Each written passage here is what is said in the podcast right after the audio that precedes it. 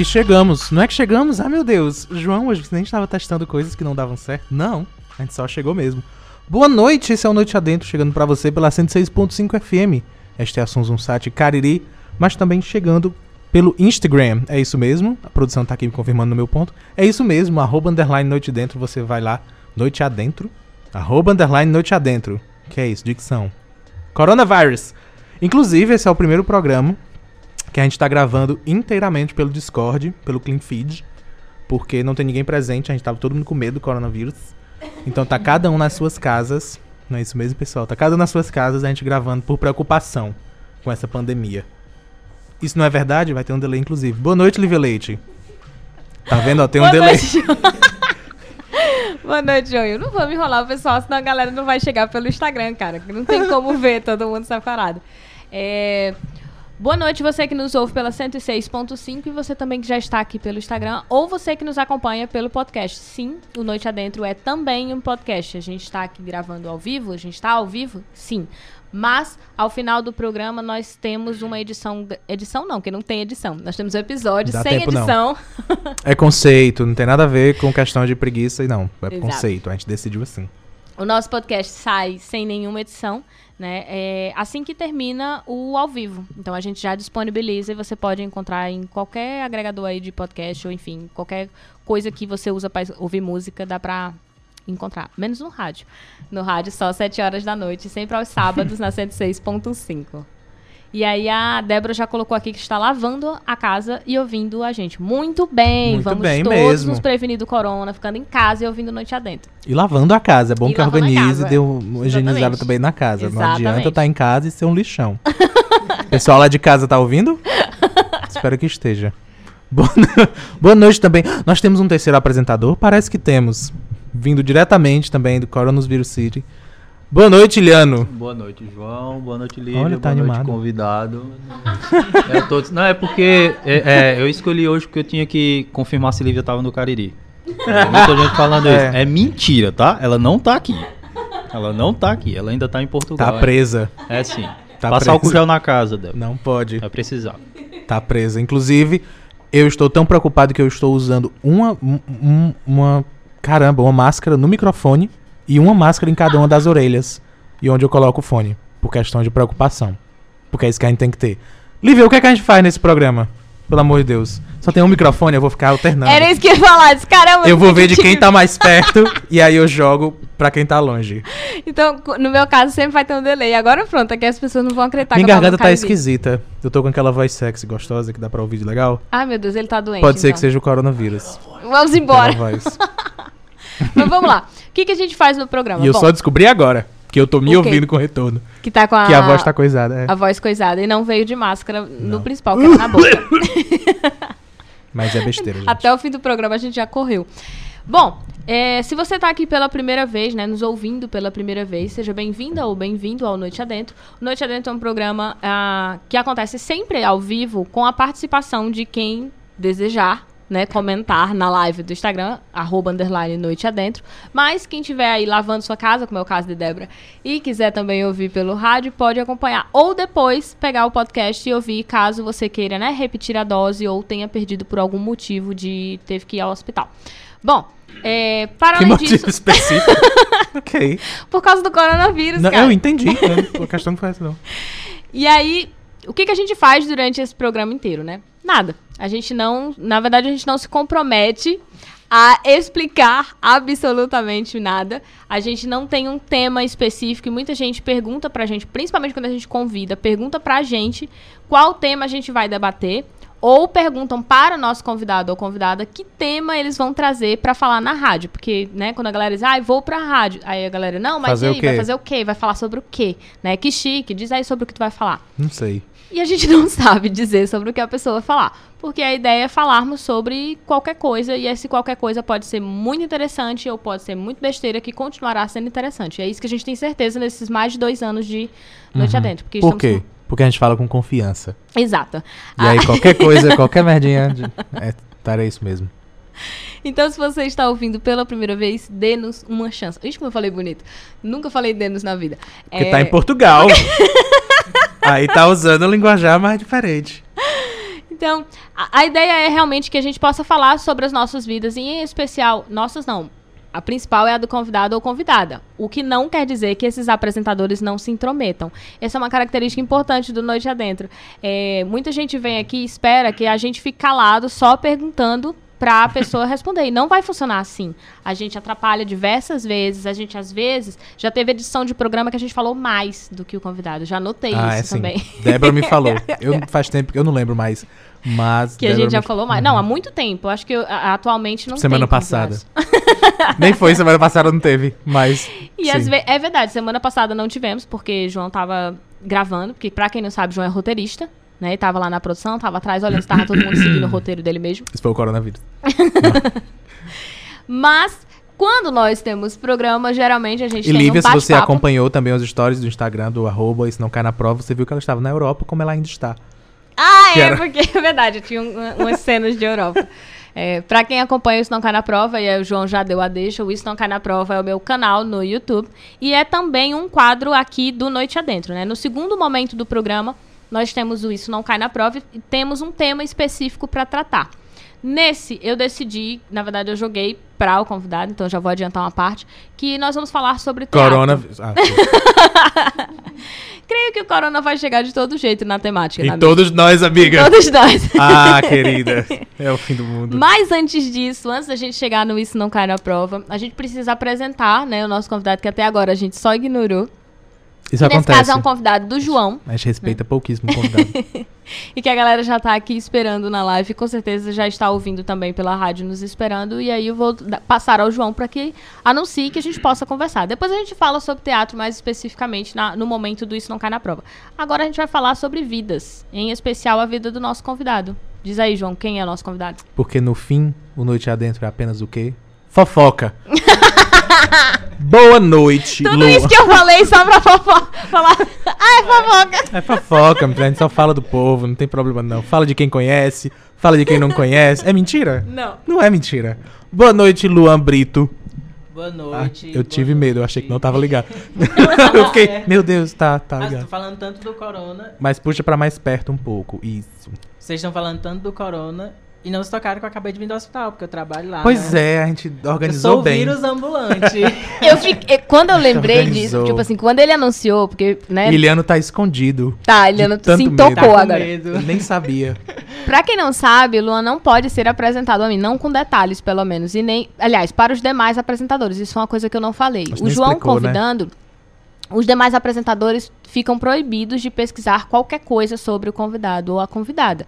Né? Então, ah, quando o Luan chegou aqui, ele falou que vinha do hospital. Eu falei, João, por que, que você fez isso? tipo, por que, que você chamou justamente alguém que vem direto do Ah. hospital? Neste momento. É Pra porque eu tô em testar. alta, né? Hospital, vírus, tá tudo em alta. Então, É sim, na- querida, aqui é pela audiência, ok? Hoje quem se destaca é quem já tá com corona. Tá com corona, É. Você não está ainda? Você não entrou nessa nova moda? vem pro coró. Old. Jesus. Ah, mas eu tô perto dele ali. mas assim, perto, enfim. pra qualquer, de qualquer maneira, lavem as mãos. Que isso já era algo pra você fazer diariamente, independente do corona. Verdade. Então, Lavar as mãos. Beijos e higiene. É, cuidado com essa informação, porque ele disse, ah, eu tô lá perto dele, já gerou um pânico. Porque quem mora na região do Cariri já ficou tipo, como assim? Ele tá lá perto, né? É. Já temos casos, não foi. Não, gente, ainda não temos, né, Luan? No Ceará ainda não tem nenhum caso confirmado, só suspeitas. Pois é. Então, Espero não confirmar nenhuma, né? Lavem as mãos. Daqui pra lá, vai que? Quando é que você tá ouvindo isso? Ninguém sabe. no futuro. Mas, Luan, o programa funciona da seguinte maneira: dois pontos. É isso mesmo. Que Nós temos uma única pergunta que nos leva até o céu ou ao abismo. De todo jeito vai ser interessante, porque, de novo, nós falamos com confiança. Uma única pergunta pra você responder. É a única coisa que a gente tem preparada e programada neste programa Noite Adentro, Gosto muito. que é quem é Luan Brito? Ah! Aquele silêncio, né? Esse pedaço é pesado, esse pedaço é. Não, chega dói. Ah, Luan Brito é um cara de 24 anos, um jovem artista que tenta resistir num país onde a arte é menosprezada, não é valorizada. E tô aí, diariamente lutando para ganhar um, um pouco de espaço nessa sociedade tão trágica que a gente tá vivendo atualmente. É isso. E aí você já sabe por que que a gente vai falar sobre teatro no segundo momento. E de novo, quando ele traz trágica, não é por causa do coronavírus. Aliás, talvez faça um grande favor o corona. Mas enfim, ah, quando ele traz trágica é justamente por onde andam as nossas artes, de acordo com os nossos governantes. A gente acaba estando num momento, não sei quando é que você está ouvindo isso no futuro, pode ser daqui a uma semana, quando não há mais vida na Terra, mas é, nós estamos num momento esquisito para as nossas artes e para os nossos artistas em questões de governo. Bastante. Como é resistir? É bem difícil. Vai, eu interrompi.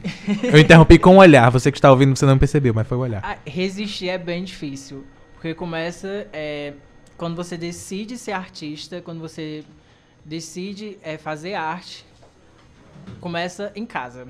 Tipo, em casa os olhares já começam diferente. Porque pra todo mundo artista é vagabundo, não, não quer nada. E não é bem isso, a gente estuda pra caralho. O quê? Não. É, tipo, é.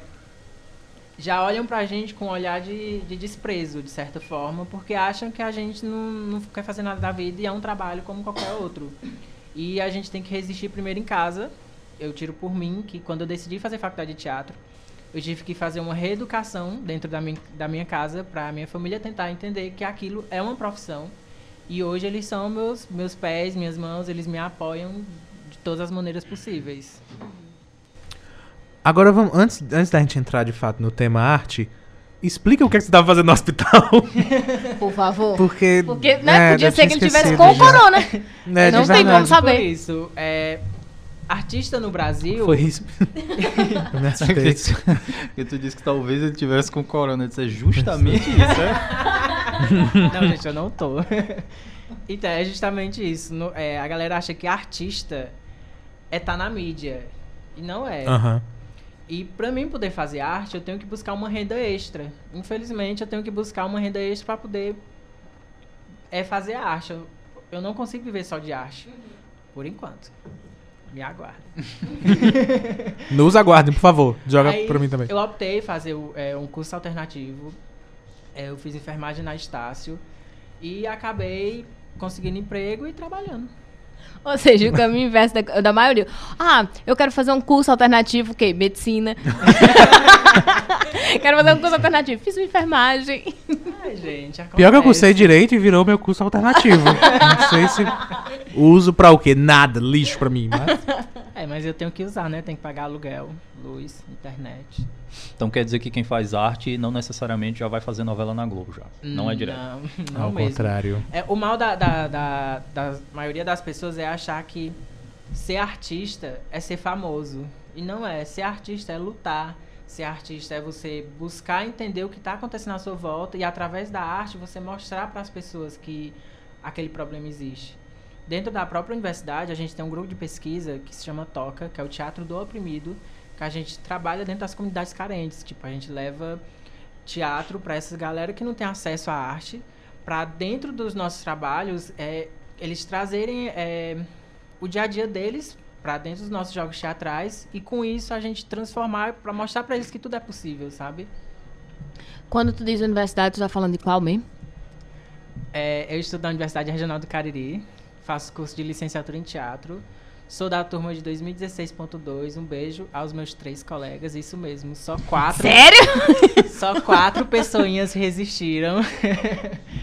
e enfim, é isso. É resistir sempre. Começa Só da quatro estão fazendo curso oficial de teatro, Oficial. não foram para uns cursos alternativos. É, tipo, Tá, tá em que caminho no curso? Se começou em 2016. É porque não Tá em necessariamente- qual- Cara, quando você entra na URCA, a galera pergunta, você tá em que semestre? Eu não sei. Não tem argumentos. Isso não é, É. pro- não é só da engenharia, né? Porque muita gente Não, pensa isso. Ah, é. fez engenharia, você não tem um, um Você faz semestre. Você faz você vários já ao mesmo sabe que tempo. vai passar um semestre sem cursar. Porque você já entra atrasado. Uhum. Cursei o primeiro semestre, parei um ano.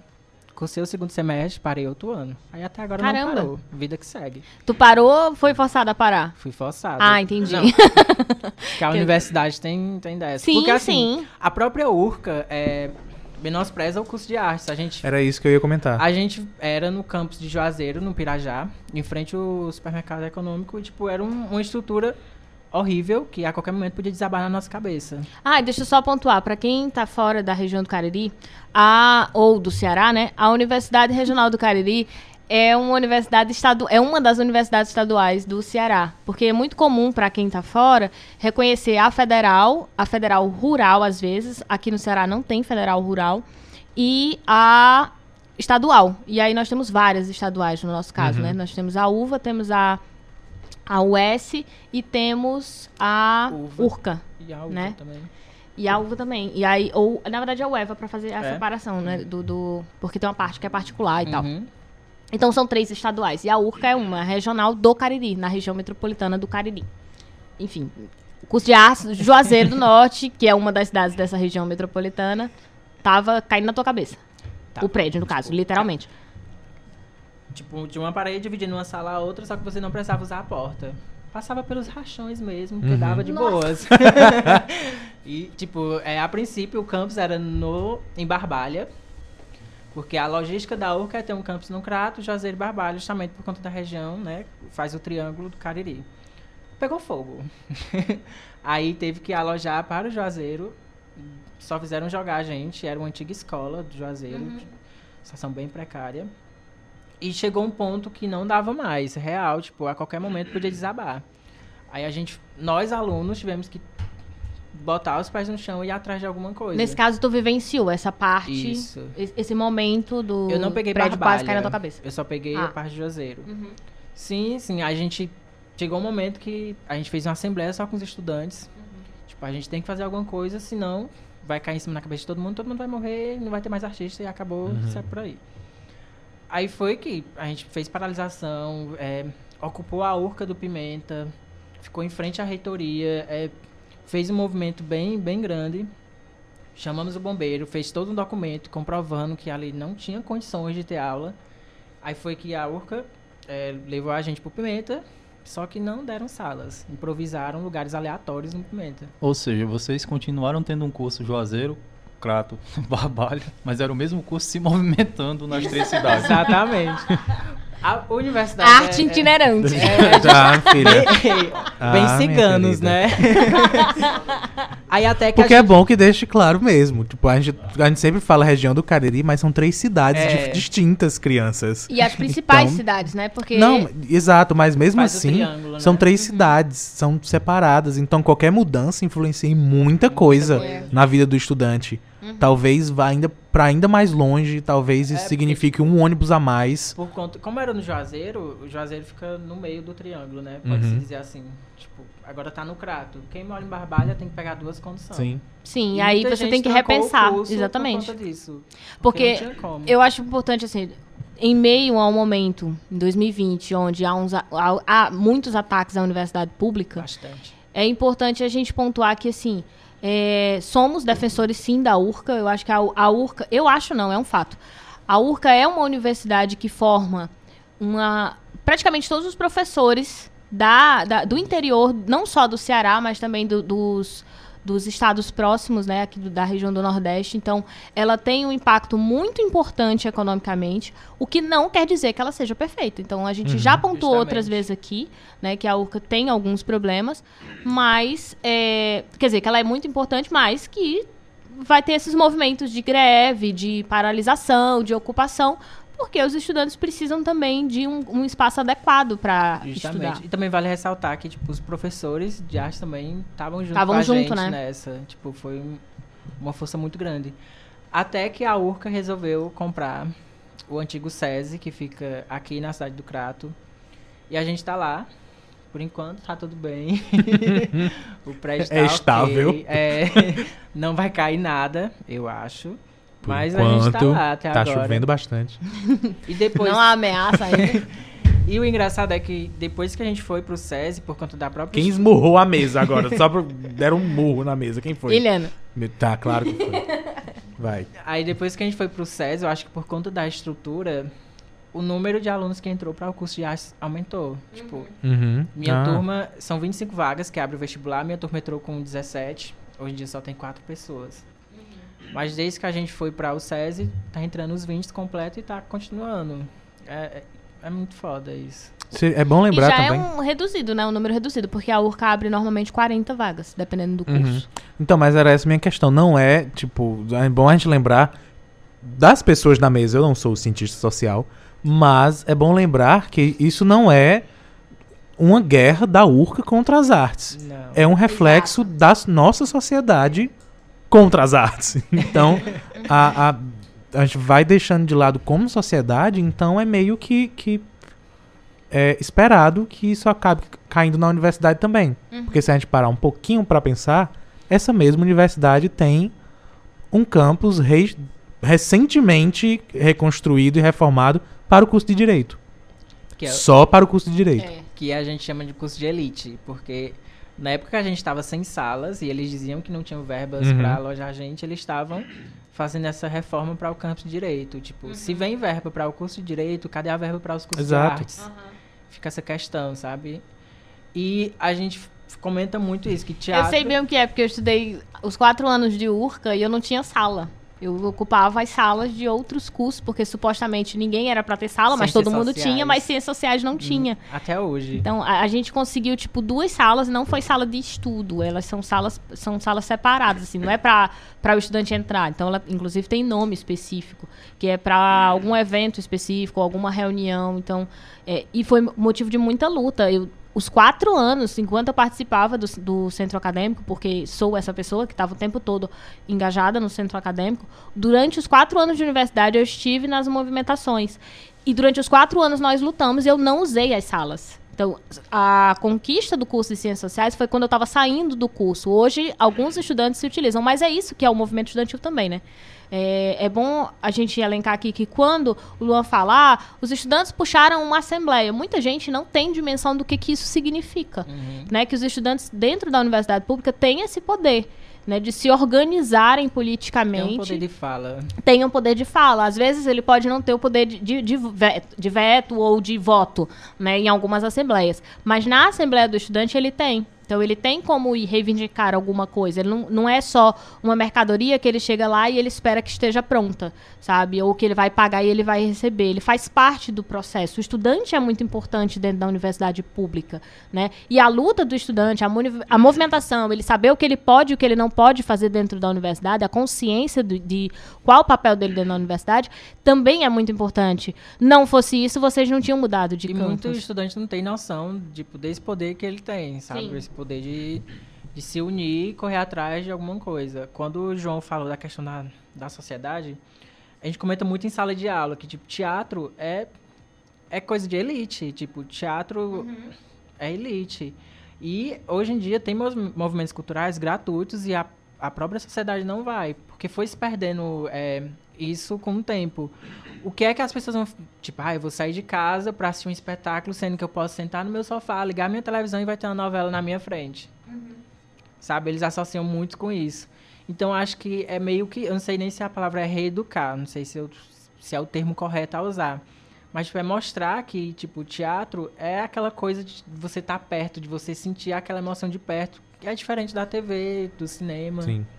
E é completamente diferente. É, demais. Eu apanhei muito quando eu fui começar a entender um pouco do cinema, porque meu corpo, minha voz, minha ajuda é muito teatral. É verdade. eu vou voltar a O esse João assunto. sabe identificar. Inclusive, eu vou mencionar que Luan está no elenco de As Desventuras de Ana, que a gente já falou por aqui. Você fica aguardando nas redes sociais. Se você não sabe, foi escrito por João. que eu escrevi e selecionei o elenco, então tudo, enfim. Ah, e, é, e é diferente de verdade. E duas coisas, porque eu ia mencionar ainda sobre, sobre a universidade. Mas é, sobre a linguagem é muito diferente. E aí eu me peguei esses dias falando, tipo, uma pessoa foi e perguntou se. Ah, é teatro? Porque eu mostrei algumas fotos. Eu tô, eu tô aquele pai, sabe? Quando, quando achei a oportunidade. Olha minhas 50, minhas 50 fotos do meu filho aqui, bem rapidinho. Ah, eu tô meio desse jeito. E aí eu me peguei corrigindo a pessoa no sentido de. Não, não é teatro, é cinema. Mas isso não é uma questão de nivelar as artes ou achar que um é melhor do que a outra, porque não é. As artes estão ali no mesmo nível e todas deviam ser apreciadas. Mas é uma linguagem muito diferente. Então Demais. é bom que se, se corrija mesmo só por questões de técnica, por questões mesmo de ciência, vamos dizer assim. A, a maneira que você fala, que você age, que você se porta, tudo muda do teatro para o cinema. Ah, mas o que eu ia mencionar da universidade é porque eu já ia trazer um outro exemplo. Porque a gente teve o exemplo do estudante de artes cênicas itinerante. E aí tem um exemplo do estudante de, de, de ciências sociais itinerante, mas dentro do, do mesmo prédio. Um estudante nômade. E aí, como eu mencionei, o estudante de direito. Porque eu cursei direito nesta mesma universidade. Com um, um, um campus só pra mim. Só para o direito. Com biblioteca. Com cantina. Isso tudo para Nossa, o pessoal que a gente do tentou direito. jogar o curso de economia lá pro direito. E eu vou ou a dizer... gente, ou tipo em ciências sociais, mas já que era pra ficar no campus de humanidades e ciências sociais, a gente Vai. tanto que a gente tentou, tipo, ah, a economia não quer ter uma- um curso, bota eles pra lá. Então Pois assim, é. prometeram muito pra gente também isso assim. Pra quem não tá entendendo muito bem, porque às, vezes a gente tem a facilidade, porque quem tá aqui na mesa viveu a universidade, mas eu imagino que quem tá nos ouvindo, nem todo mundo tem dimensão do que é. Então a gente às vezes fala ah, o curso, o campus, e as pessoas não têm é, tanto conhecimento do que, que significa o campus ou o camp, Uhum. né? Porque não é a palavra do nosso cotidiano. E não é, de novo, uma questão, por exemplo, econômica do aluno. Não é uma questão de nível social do aluno. É como o curso dele é encarado pela sociedade. É. Porque eu tinha todas as salas que eu sabia onde ia ter aula. Se eu era de semestre tal, eu ia ter a disciplina tal, eu sabia onde era a sala. Tava muito bem definido. Pra e ter uma só... dimensão, ele tem um campus de direito. Então, É. todas as salas de aula, cantina, biblioteca, para o curso de direito. O, o caso do. Quando, ele, quando o Luan citou o campus do Pimenta, né? Quando ele falou, ah, a gente teve que ir pro Pimenta, é o centro de humanidades. Então, todos os outros, porque direito era pra estar lá também, Uhum. todos os outros cursos ligados à área de humanidades estão no campus do Pimenta. E dividem disciplina. Inclusive, não é só de humanidades, porque lá funciona de, bi- de, de biologia, lá funciona de educação física, Letras, funciona enfermagem. letras, enfermagem. É o central. Então, ele tem vários cursos funcionando no mesmo campus, né? O campus seria a área. o quê? Como assim o nome? Você tem essa divisão já de um ser o campus do Pimenta Sim, e o outro ser o campus de direito. Aham. É todo pro direito. Não é uma divisão Yeah. de salas. Lá é o direito completo lá. Eu Enquanto só- tinha gente que não tinha nem sala. Diferente do estudante, por exemplo, do teatro, eu só vim ter dúvida de onde seria a minha sala quando começou a reforma. Sim. Porque o final do meu curso foi o início da reforma. Nossa senhora, Então, já tem oito anos gente- que Exato. Então a gente foi para o campus do Pimenta, que Uhum. era onde a gente devia estar desde o começo, a gente foi para lá. E, mesmo lá, diferente do estudante de, de ciências sociais, que estava lá, mas não sabia onde ia ter aula, todo dia. mesmo lá, eu sabia onde ia ter aula. Porque dividiram Sim. um bloco. Esse, é- ei, esse é o pessoal do E de direito. novo, é como o João falou, não estamos pontuando que isso é uma diferença do aluno. Não. Ah, e o pessoal do direito é assim, o aluno do direito é assim. Não, a gente está falando de uma estrutura que, pro- é, que permitia essas diferenças. E nem estamos agredindo dizer, ou permite. criticando com tanta veemência a universidade em si. ah, quando eu estava lá dentro, eu estava mesmo. Não, estamos até hoje criticando. Mas, de novo, isso é reflexo nosso. Isso serve para mostrar o nosso Uhum. comportamento. É, e quando a gente paralisou por conta da estrutura do campus, quando era lá no Juazeiro, é, a gente passou um semestre, seis meses, sem aula, porque eles diziam que não tinham onde colocar a gente. Aí foi na me- eu acho, se não me engano, acho que foi na mesma época que o, o campus de direito parou para reforma e encontraram salas para eles. A gente ficou muito se questionando e foi que a gente ocupou lá. Não sei se tu chegou a ver, João, alguma ocupação da gente lá. Eu não lembro por causa de memória mesmo. mas eu, eu tenho a impressão que foi sim na mesma época. Foi por é porque ali. assim, a galera de artes gosta muito de enfrentar.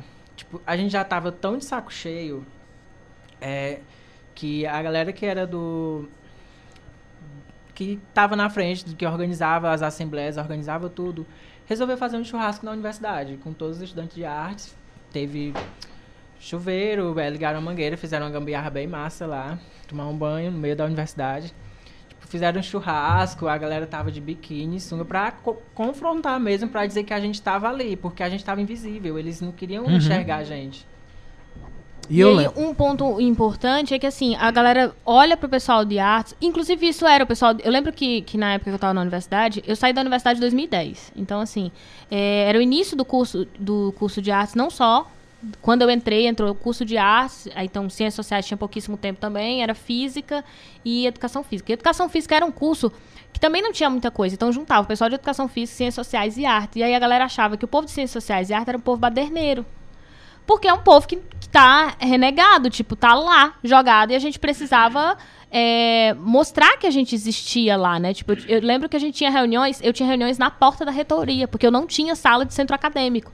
Então, eu, eu era presidente do, do centro, eu chamava todos os estudantes que iam para as reuniões de centro acadêmico, e a gente sentava na frente da, da porta da reitoria para fazer a nossa reunião. Então, os reitores passavam, os pró-reitores passavam e viam que a gente estava sentado. Então, existia a curiosidade de perguntar quem era, a gente tinha as camisas identificando, porque era uma forma da gente marcar lugar, da gente dizer, olha, a gente está aqui e a gente só está aqui no corredor fazendo reunião de centro acadêmico, sabe, como é que a gente vai organizar evento, palestra, porque a gente não tem uma sala pra gente. Então, a gente está ocupando o corredor da pró-reitoria. É, Eu acho que os outros cursos mesmo é, falava mesmo alguma coisa contra, por conta desse movimento que a gente fazia, porque só entende quem passa por isso. Exato. Sabe, tipo, tanto estudante de ciências sociais de, como de artes, tipo, a gente bate o pé mesmo porque a gente passa por isso todo dia. Com, tipo, a própria universidade, de certa forma, vira as costas. Por conta, tipo, ao decorrer, como eu disse, ao decorrer dos anos, é, a arte foi ficando de lado. E não é como se fosse um pessoal que entrou lá pra fazer isso. Ah, eu vou entrar, vou começar a Exato. questionar qualquer coisa. Não, é Justamente. gente que fez uma seleção, fez uma inscrição, passou e tá lá dentro como estudante. Pra você ver o peso de uma coisa dessa, é e você nem, passar. E nem o mínimo a gente Exato, não tem, que é você a passar, entrar e o curso dizer pra você, beleza, você fez, estudou, passou, mas não vai ter aula porque não tem onde ficar. É, Se vira aí. se vira peão. É E tipo aí a gente, a gente acaba, é, de novo, pra- talvez quem tivesse a sala olhava realmente com esses olhos de o que é que esses loucos estão fazendo. Justamente. O que é que esses vagabundos estão Ou de fazendo. quem nunca foi lá na universidade, Nunca via a precisou, notícia dizendo que o exato. pessoal de arte fez um churrasco e dizia, ah, é isso que as pessoas estão fazendo na universidade Uhum. pública? Balbúrdia! É, Porque, porque está lindo em casa, com seu sofá e sua Netflix. Uhum. Então é muito fácil. A gente, a gente teve uma, uma conversa parecida. Olha o, par, olha o. Se liga aí no link que eu vou fazer aí. Gente, ele fez agora uma viagem. Vocês não têm noção, não vão entrar aqui, mas eu vou deixar. você- vamos compartilhar esse momento. A gente teve uma discussão parecida em temática quando a Aline veio aqui. Não lembro o sobrenome dela. Porque. porque mal lembro o meu. Então, Aline de Biblioteconomia? Exato. Minha, minha cunhada? Ah, Exato. Medeiros. pronto. Eu- Aline Fernandes, ela veio, ela veio aqui como Aline Fernandes. Exato. Então tá lá o podcast dela, você pode procurar e ouvir. A, a gente teve uma discussão parecida como pessoas LGBT. A gente tá, Sim. acaba ficando tão acostumado a ser renegado, a ser levar marginalizado. chicotada todo Exato. Que chega uma hora que, a partir do momento que não dá mais, que a gente precisa reagir, incomoda todo o resto que nunca levou uma chicotada. Verdade. Entendeu? Então acaba sendo uma discussão parecida nesse sentido, sabe? Ei, eu queria ter aula. Uma aula, me dê uma sala. E não é e aí isso incomoda, o- incomoda o pessoal que tá tendo sala desde o primeiro dia. Uhum. Então, eu acho que é- na minha cabeça isso é uma discussão parecida. É, e diga-se de passagem, sala é tipo o mínimo do mínimo. Não é Sala pedindo, de a- aula Mas é coisa é o que muito- se espera da universidade. Sim. ter é pedindo sala. quatro paredes. Não é, nem- é quatro paredes, assim, não é nem de uma universidade, é de um centro de ensino, porque a universidade é muito mais do que É. isso. Quem já nos acompanha há muito tempo sabe, a gente já falou aqui várias vezes sobre os três pilares que sustentam uma universidade, ou que deveriam sustentar, né? É, e que, não, que são muito mais extensos do que ter só uma sala de aula onde os alunos podem saber onde é que vai ser a aula deles naquele Uhum. dia, sabe? Então, a, a sala de aula é, é, um- é ridículo, chega a ser ridículo a gente falar que tem um estudante que tem que cobrar um lugar para ele ficar, dado tudo isso que o Iliano já colocou. O cara foi lá, estudou, sabe? É- é, fez uma prova terrível, pagou um dinheiro para poder estar ali, né? É, é, transporte muitas vezes veio de outra cidade para poder fazer a prova, se dedicou para fazer a prova, passou. Quando chega lá não tem nem sala, sabe? E aí, dentre todas as outras coisas do teatro que você tem que ter acesso. É, né? tipo, e eu vim de super longe. Tipo, Eu sou da região dos Inhamuns, de Poeiras, Ceará. Frio. Eu esperava outra Eu lembro que tem cachoeira em Poeiras. Não É lembro se é frio. É no Ipu? No Ipu. Então Ipueira não é tão frio assim? Não. Não. Então, por isso que ele ficou olhando pra minha cara, tipo assim. Lá é tipo um treinamento pra você, né? Ele olhou mesmo com a É expressão de. O que, que essa louca. Portugal, Portugal. É o quê? Onde foi que ela viu frio? Não, deixa eu explicar. Você está eu morava em louca? Guaraciaba do Norte. Pronto, fica abaixo. que é mega frio. É é o inferno, né? que é mega frio. E aí a memória que eu tenho, é, né? a memória que eu tenho de Ipu e Poeira que tinha Ipu tinha ca- cachoeira e Poeira era ali perto. Era isso que eu Não, tinha. Ipueiras é perto de Ipu, mas só que lá é super quente. Ah, tá. Eu sou de Barbalha, tá? Ok. e aí, o- a criança do Nordeste está ouvindo esse podcast e pensa: frio? No Ceará? É sim, amigo. A gente não vive na novela da Globo. Ah, é verdade, gente. E Guaraciaba do Norte Tá bom. é, é frio. Pra caralho. bom, é, não não é? É vive uma na, na novela da Globo. A gente não olha pro lado e tem É a Regina Casé. o, o Braulio quando tá no programa de Fátima, né? Ele começa a falar, começa Pois a é. aparecer a caixinha atrás, vai. É. É. Ai, gente, é triste. A gente não fala rimando aqui também. tá? Não é. A gente não fala rimando que nem um próprio.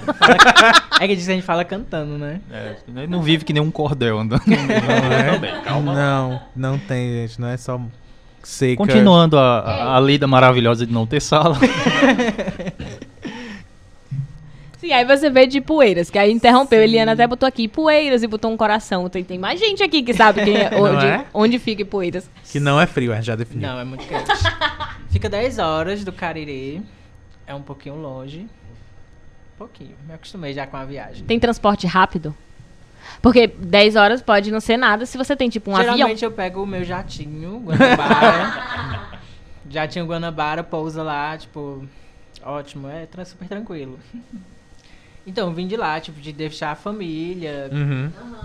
dar minha cara a tapas mesmo em busca de um, de um futuro.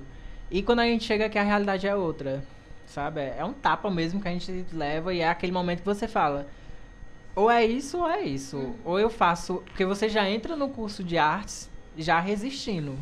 Porque você não tem um mínimo, que é uma sala. Enfim, Você já não tem o mínimo do reconhecimento exatamente. pra chegar nela. Que é a parte social. Acho que a única Aí quando coisa... você chega na é. parte formal e educacional também não tem o reconhecimento. A única coisa boa que eu vejo assim no, no, no centro de arte são os professores que são magníficos, com uma formação incrível e que eles acolhem a gente. Tipo, a gente não tem uma relação de aluno-professor. Em sala de aula, é, a gente tira esse padrão de sentar uma atrás da outra, aquela filinha padrão, bonitinho, o professor lá na frente. "Ô, tô Ah, isso é aqui." muito ciências sociais. Me reconheço demais. Tipo, a gente faz um, um círculo. E isso e- tem motivos, é estudado. Não é só falta da estrutura. Não é só falta de... Exatamente. Não é por isso que fica Não em é porque não tem cadeira que eles precisam ficar. Não, isso Não. tem Não, não- Exato. E muitas. A gente faz um círculo e a aula é debates, é diálogos, Aham. conversa. E a aula passa tão rápido que você não se sente naquele mundo de sala de aula. Porque eu acho, eu vejo muito isso. Quando você está fazendo um curso que você se identifica, você não, não se sente estudando. E a- E a gente lê pra caralho, tipo, por semestre. Ao contrário do que muita gente pensa. É, ah, Tipo, minha professora, não vou citar nomes, beijo. Beijo! A gente teve a primeira aula com ela, ela só passou seis livros pra dar, tipo, uns três, quatro dias pra gente ler, pra falar sobre cada um e debater em sala. Tipo, a gente estuda pra caralho. Artes é estudo. é sim. Mas, eu repito, quando você faz aquilo que você gosta, cada leitura é muito deliciosa. Num sabe? dia você tá entrando no curso sem sala, no outro você tá terminando o curso sem sala. É muito rápido. É, exatamente. E aí, assim, é, o que eu acho que deixa ainda mais foda a coisa, porque quando você sabe que você tem professores que foram concursados, né, que também passaram por um Sim. processo seletivo, estudaram pra estar ali, né, foram algum, a maioria não, mas foram efetivados pra estar lá, né, e que são fantásticos, Demais, sabe? Que demais. tiveram a dedicação da sua vida pra poder chegar naquela formação, pra chegar no mestrado, pra chegar no, para terminar um doutorado e às vezes até mais do que isso, e, e estarem lá dispostos a passar esse conhecimento e estão recebendo para passar esse conhecimento não ter a estrutura adequada para passar. né? E eu falo isso porque se tem uma coisa que eu po- posso elogiar da Universidade Regional do Cariri é justamente a- o quadro de professores, sabe? Pelo menos do, do curso de Ciências Sociais, a maioria, e era na minha época o curso que mais tinha doutor né, de, de, de professores doutores que estavam ali publicando, que estavam é, produzindo artigo científico ao tempo que estavam lecionando, mas também estavam envolvidos em projetos de extensão. E não ter uma estrutura para aproveitar o nível de conhecimento que esses caras e essas mulheres têm para passar para esses alunos e de poder trazer crescimento para a nossa região é lamentável. Demais. E eu acho, o que eu acho mais foda é que, tipo, o curso de, de artes, tanto que no campus da URCA, o Centro de Artes abriga o curso de teatro e o curso de artes visuais. E, tipo, tem professor que tem uma, uma preocupação tão grande com nós alunos que, tipo, ele chega pra você e pergunta, tu já almoçou? Como é que tu tá? Tu tá bem? Porque a gente quebra essa, essa barreira de que o professor tem que estar acima do aluno. Eu acho que quando se iguala, o aluno se sente até mais confortável para aprender. E, e é isso que eu, que eu amo muito na universidade, é, é esse carinho que o professor tem, sabe, com a gente. Eu queria fazer uma pergunta de pós, então eu acho melhor deixar a Lívia ler alguma coisa que tem aí. Que pode ser do assunto que eu quero. Pergunta de pós? Quer passar, ele quer passar para outro assunto. Ah, Ele tem medo de cortar o assunto que eu vou ler depois. aqui. A Débora perguntou assim: o espaço do. SESI está sendo satisfatório para o curso de vocês? Pergunto isso porque estudei no SESI, minha mãe estudou lá, meu pai trabalhou lá por 30 anos. E já é um prédio relativamente antigo. Eu acho que não precisava nem dessa última frase depois que ela descreveu. Não, o que, o que É antigo. surpreendeu bastante foi que a estrutura ainda tá muito boa. Só a piscina que pra isso, a piscina que precisa de uma reforma muito grande para voltar a ser usada, estavam até comentando, talvez, não é certeza ainda, para o curso de, de educação física fazer suas práticas lá, porque eles também não têm espaço. Pra Eu- variar. Eu saí da universidade no final de 2010 e eu lembro que já tinha esse assunto aí rolando. Pois Oh. é, até hoje. Então, assim, eu não posso dizer que vai funcionar, mas enfim, já ouvia. Assim, a questão de ser satisfatório, porque o mínimo que o curso de teatro tem que ter é um teatro. ah, Dani. Uhum. O curso não tem. tem um auditório que a gente usa como teatro. E, por enquanto, tá suprindo nossas necessidades. Não é o, o ideal para abrigar curso de artes, Pra mas tem uma sala. pra quem não tinha nada, é o nosso castelo da Frozen cheio de gelo, surgindo tudo Hum. ali. Podemos passar? Posso, posso, posso? Não, antes, pode não. Ah. Antes da... De Você novo. não pode é perguntar se pode passar. Você passa direto, É, você não, não pergunta. Não, aí O que é isso? Perdeu o costume, Parece Liliano. que não sabe como é que funciona o programa, não, cara. perdeu o costume. Tá demorando a via, o que acontece? Desculpa. Fica sem Desculpa. saber Tá como é. faltando muito, né? É, tá faltando demais, aí fica desse jeito. Ah, esqueci até o que eu ia falar. Esqueci então eu não. Esqueci não. o, que, o que eu ia dizer era justamente isso. Tipo, a, a gente tá tratando de questões de mínimo, a gente tá tratando do, do básico do básico. E, de novo, eu, eu não sou a pessoa das ciências sociais, mas eu gosto de falar sobre comportamento. Eu acho Ele interessante, é gosta algo de que jogar me as coisas pra agrada. mim. É isso É. que ele gosta. Fica aí. É porque eu não vou ter termos técnicos que talvez você tenha. Por motivos de estudo. eu só sou louco por comportamento humano. Eu acho interessante. Que é um excelente termo técnico. A- a- então, vamos lá. Mas a gente tá falando de básicos. A gente tá falando de suprir o básico, Básico no básico. básico mesmo. E como sociedade, a gente tem uma mania enorme de embelezar e romantizar essa luta. É tipo, Exatamente. olha, o pessoal tá tendo aula sem, sem uma sala, sem um teatro. O pessoal tá tendo aula e tá, putz, indo todo dia. Isso não é algo pra ser romantizado.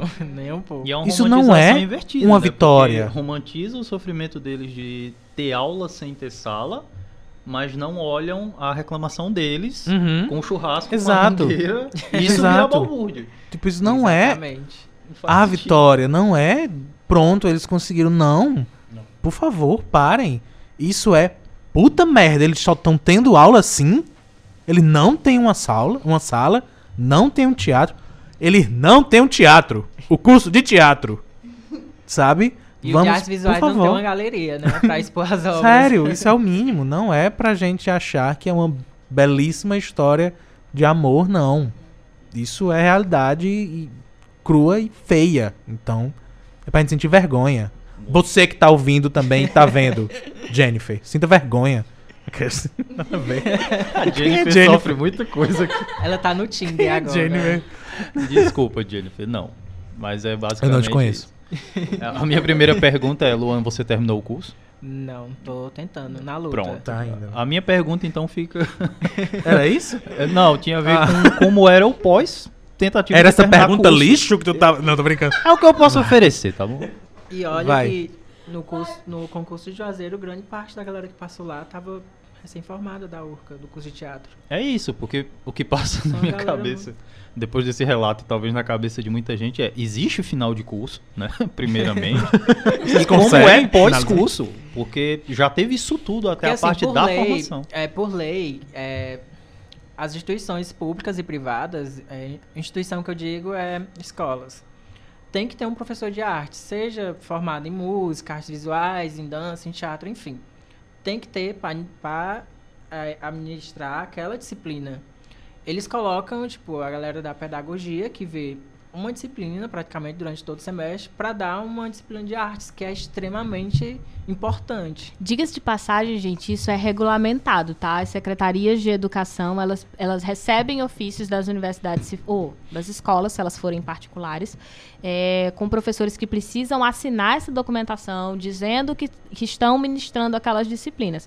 E muitas vezes o que eles fazem é, eles colocam professores de outras áreas é, que tenham alguma formação ou alguém que, que tenha formação só para assinar e simplesmente quem dá a disciplina não é quem assinou. Ou às vezes só preenche para o professor ter a carga horária, porque o professor tem que ter Também. uma carga horária e tem Exatamente. que completar. Então, por exemplo, no, no meu caso, é aula de filosofia, mas também aula de religião. Então, quem assina aula de religião precisa ser ou um cientista social ou um cientista da religião. É bom você tocar nisso, que recentemente eu estava comentando com a galera que na época que eu, que eu fazia o ensino médio, a disciplina de religião, tipo, não era de religião, era sobre catolicismo. E religião não mas é só você fez na, na universidade, ou escola Rede particular. pública. Na pública, Uhum. isso é ainda mais grave. Porque na pública, obrigatoriamente precisa ser. Não, e é bom esclarecer para as pessoas, porque muita gente não sabe disso. O ensino religioso não é obrigatório no Brasil, é Uh-uh. facultativo. O aluno que não quer assistir a aula de religião, ele não tem a obrigação de Graças a assistir. Deus. E, tipo, como a galera não Ou a tem, família, né, que Como não a galera queira. não tem noção disso, tipo, era obrigada a ficar em sala, porque se Sim. saísse, reprovava, levava falta. E eu acho isso Não é obrigatório, você não errado. pode reprovar. Porque, tipo, E religião aí- não é só uma, Exato. religião aborda várias. Pronto. E aí, como você abriu o ponto, eu preciso, eu vou deixar você fazer a experiência, por favor, relatar, mas para esclarecer para as pessoas que as aulas de religião, elas não são obrigatórias. Então, se não tiver na escola, não é um problema. A escola não está ferindo nem nada, absolutamente nada com relação ao Ministério da Educação. Pelo menos não até agora, porque sabemos que vai mudar. Mas a, a rede pública, uma vez que ela coloca a disciplina de religião, obrigatoriamente é religiões. Então são vários, várias religiões que precisam ser trabalhadas, pra, não para que o aluno escolha uma religião, mas para que ele compreenda o que fundamenta a religião. Então, para que, que serve na sociedade, qual o papel da religião, por que, que as pessoas procuram, enfim, qual a função da religião e por que, que não é a ciência que responde isso, etc. Na rede particular, isso é um pouquinho diferente. Ah, existe uma abertura para que pastores ou padres possam lecionar as disciplinas de religião se a escola tiver especificamente. Se ela for. Agora me falha a memória. É, acho que é. Eu esqueci agora a palavra, mas tem uma palavra específica que é quando você vê no nome da escola, muitas vezes vem o nome de uma religião.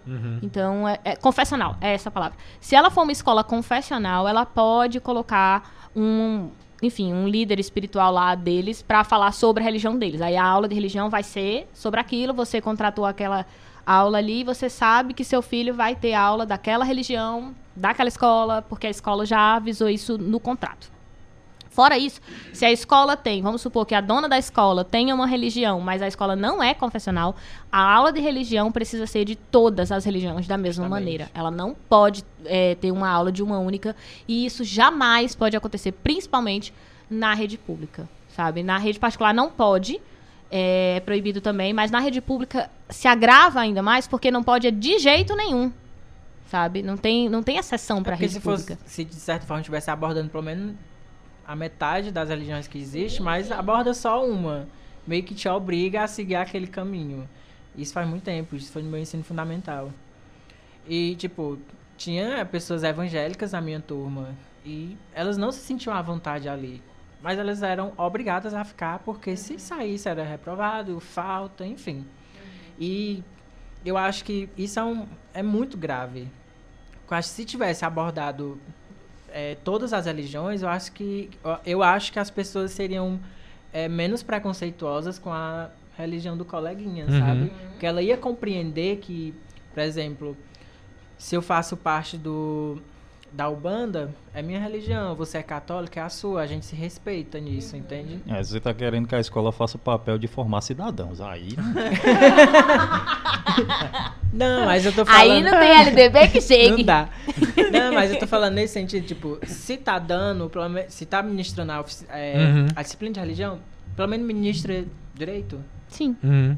Porque não existe só uma. De novo, é o mínimo. É o mínimo. Tá, tá lá na, na lei de diretrizes e bases. É pra fazer assim. Tá, tá lá na, na- tá lá na Bíblia da educação. A gente, não É. fa- a gente não falou de nada.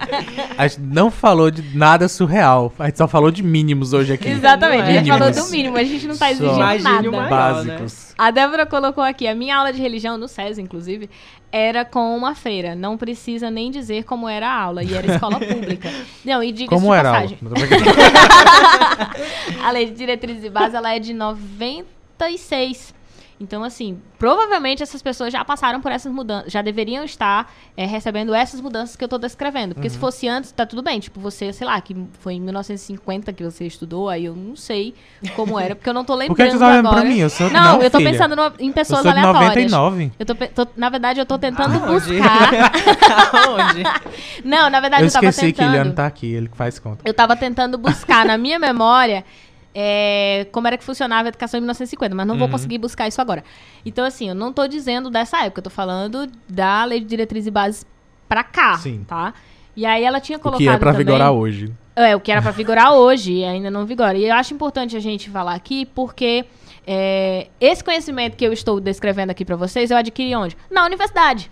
Né? Quando eu fiz, porque eu sou, li- sou licenciada também, né? licenciada em ciências sociais. E aí eu aprendi na universidade a importância, por exemplo, de por que que eu é quem tenho que ministrar aula de religião. Né? Por que, que eu sou habilitada para dar aula de religião? E também o que, que é a lei de diretrizes e bases. Mas muitos pais não sabem, colocam na escola e não sabem muitas vezes o que cobrar. O aluno não sabe. Então também temos esse papel de informação. Eu falei no começo do programa, nós íamos falar sobre várias coisas, algumas besteiras, outras importantes. Não podemos garantir, olha aí. Uhum. Pode ser que Só foi besteira. Terminou com besteira agora, Legião. Ah, cancela o programa. Mas. Olha que lindo, gente. A história de vida. Ela conseguiu aprender tudo isso sem uma Tá sala. descendo uma lágrima. Tudo ela. isso sem uma sala, fazendo reunião na frente da Corredor. Se pró-reitoria. você pensa assim, você é um lixo, um lixo você. A Débora colocou Imagina aqui. o que ela teria aprendido se tivesse uma sala. Se eu tivesse uma sala, se eu tivesse um Não é. Seu laboratório próprio pra fazer as minhas pesquisas, Ela como estaria um tanto de coisa. nojo. Você é um lixo, Faria mesmo. Aí a Débora, inclusive, colocou aqui, né? Que ela fez jornalismo. Rádio jornalismo? Não, peraí, deixa eu ler. Turma de jornalismo, passou quatro anos sem um laboratório de rádio, de TV, de fotografia e etc, né? Ou seja, todos os outros. Nunca pegou numa câmera fotográfica porque o curso não tinha nenhuma. E aí a galera começa a falar, ah, mas porque a formação é, federal, né? horrível. E é federal, ela estudou na Universidade Federal. E aí, assim, o pessoal fala, ah, mas é porque a formação é horrível, a universidade pública é horrível, quem está se formando lá eh, se forma de maneira inadequada. Amores, com uma, com uma estrutura dessa, qualquer pessoa que se forma é um vencedor, sabe? Porque Já é- merecia é, sair com Exato. carteira assinada e tudo. o reconhecimento é incrível, porque se Sim. você consegue é, superar na universidade pública, você consegue se formar, ir para o mercado e consegue é, se desenrolar no mercado, dado que você não teve estrutura área, inclusive. na sua área, sabe? E eu, é, eu tô dizendo aqui com isso de novo, não é para romantizar. Sabe? Não acho nada Uhum. bonito. Eu queria sim ter meu laboratório, porque caso você não sabe, ciências sociais pode ter um laboratório de sociometria. E aí, quando a gente. Se a gente tem um laboratório, se a gente tem o espaço para fazer a pesquisa, a gente não precisaria, por exemplo, ter que mandar os estudantes para fora do país. Ou esperar que os estudantes paguem suas próprias contas para ir para fora do país estudar e às vezes não só estudar, mas vão trabalhar fora do país.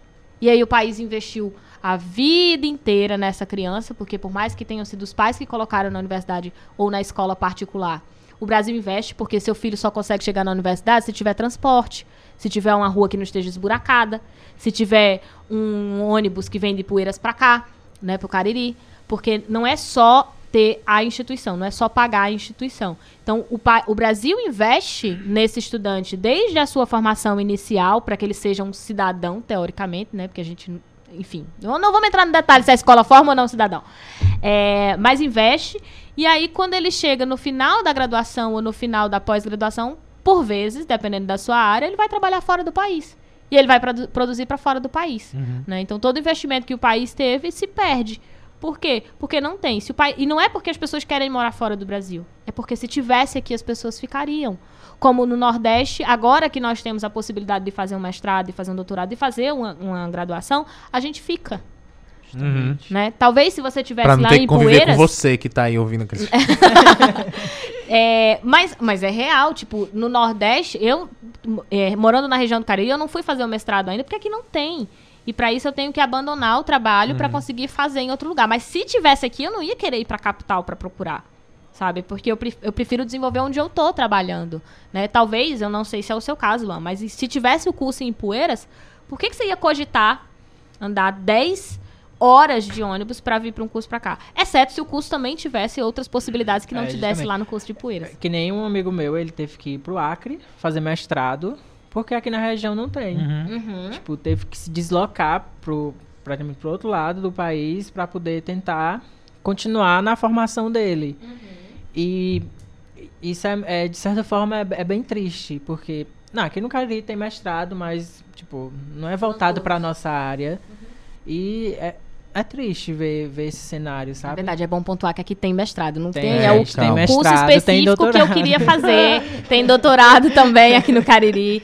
Mas não tinha para o curso que ele queria fazer. mestrado em artes cênicas que ele foi fazer. O mais perto que tem, se eu não me engano, é em Natal. Mas só que aí ele conseguiu passar pro Acre e foi pra lá. Tipo, você conseguir fazer um mestrado ou uma graduação na sua cidade, no conforto de casa, perto da família, é muito gratificante.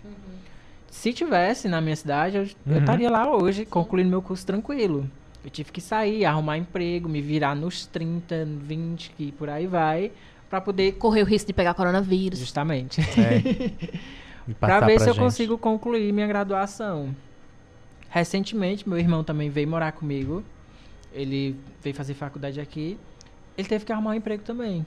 Pra gente se manter. Porque a gente não tá no. no- no- Mas ele faz curso oficial ou curso alternativo? creio que tá entre os oficiais. Ele faz Filosofia, né? administração. Ah, Tem sala, tem sala, é garantido. Tem sala.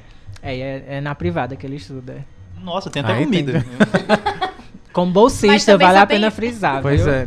Ele é bolsista do ProUni. Tipo, pra se manter, teve que trabalhar. eu já ia Mas muito te o- interromper a- perguntando se ele era bolsista da bolsa de pesquisa. Porque eu falei assim, mentira que eles têm mais coisa do que só ensino. E, e teve que arrumar um emprego pra se manter aqui também junto comigo, pra gente ralar e terminar o curso junto, sabe? E se eu pudesse escolher, eu tivesse um curso perto da minha casa, eu estaria em casa. Que é- deve ser muito bom, eu não sei como é. Já, então pensem duas vezes antes de dar valor à palavra balbúrdia pra qualquer coisa de universidade, pelo Ah. amor de Deus. Se eu pegar um ouvinte do Noite Adentro falando essas Gente, coisas, gente. eu, eu, eu chuto a cabeça. De verdade. Não, não vou falar agressões, mas vou agredir. Mentira. Não, não, concorda com violência. Mas eu bato. Não. Fica o resto do dia assim. A gente veio pro intervalo, Lívia. Vamos. Mas não vamos, não. Vamos Mas antes de gente ir, a. Débora falou assim: aqui estou fazendo. Ela tá em. Ah, eu ia falar Fortaleza, isso. Tu falando doutorado. essas coisas e é gatilho pra ela, viu? Porque ela saiu daqui pra fazer doutorado. Então, Então, é isso que ela tá dizendo. Ela tá em Fortaleza. Pra quem não sabe, tanto Natal como Fortaleza estão a seis, mais ou menos 600 quilômetros de a gente tá no distância centro, gente. A gente, é, a gente tá, bem no, no meio centro. do Nordeste. De várias capitais do Nordeste. É, Geograficamente é bastante estratégico isso.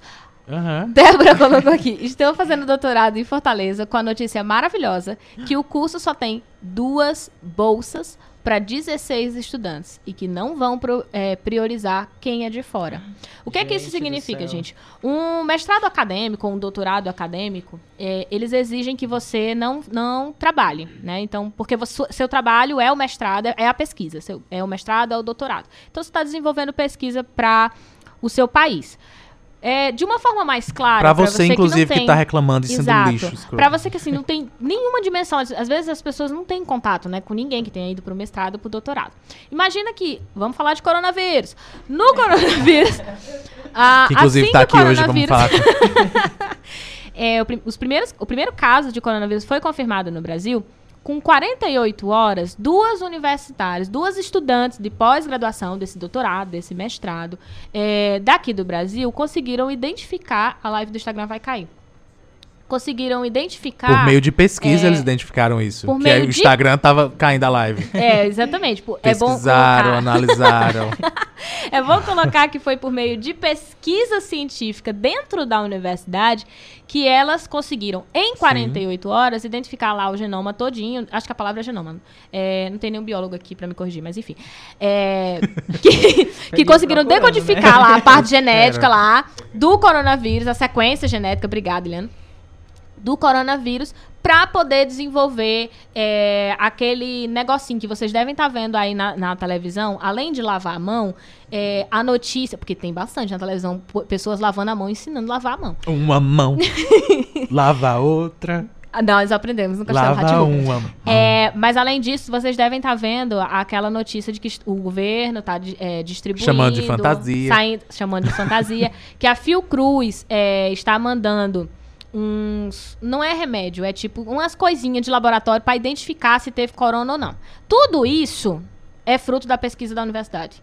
Tá? Porque 95% das pesquisas feitas no Brasil, né, que garantem a nossa saúde, que gar- garantem a nossa vida, economia e tudo, vem da universidade pública. Da Certo. balbúrdia. Vem né? dessa balbúrdia. errado, que eu fiquei nervoso.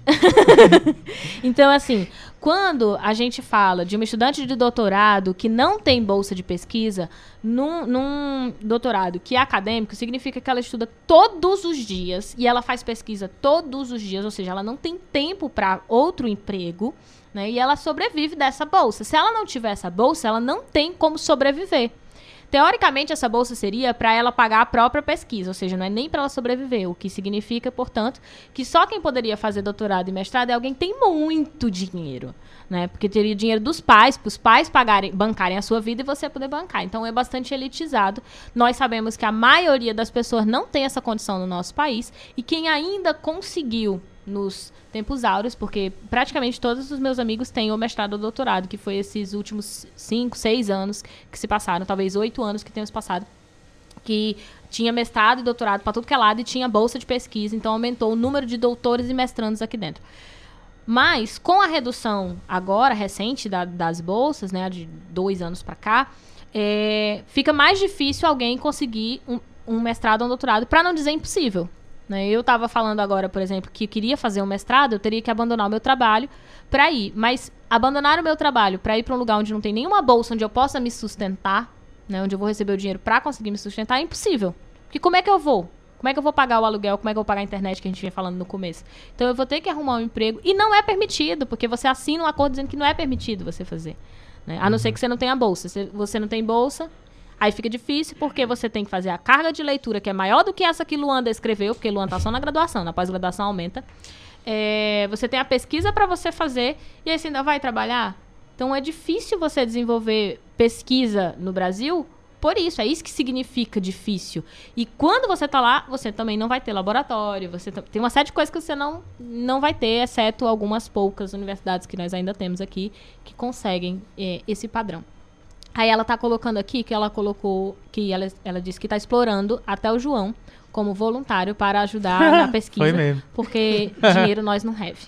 Então, assim, a gente acaba apelando para os amigos ou para as condições que a gente tem. Às vezes não faz nem a pesquisa num lugar que a gente gostaria de fazer porque não tem condição de ir para o lugar, né? E acaba mudando, por exemplo, o, o foco da pesquisa muitas vezes. Então, vamos supor, ela está lá no, em Fortaleza, ela queria fazer uma pesquisa para a região do Cariri.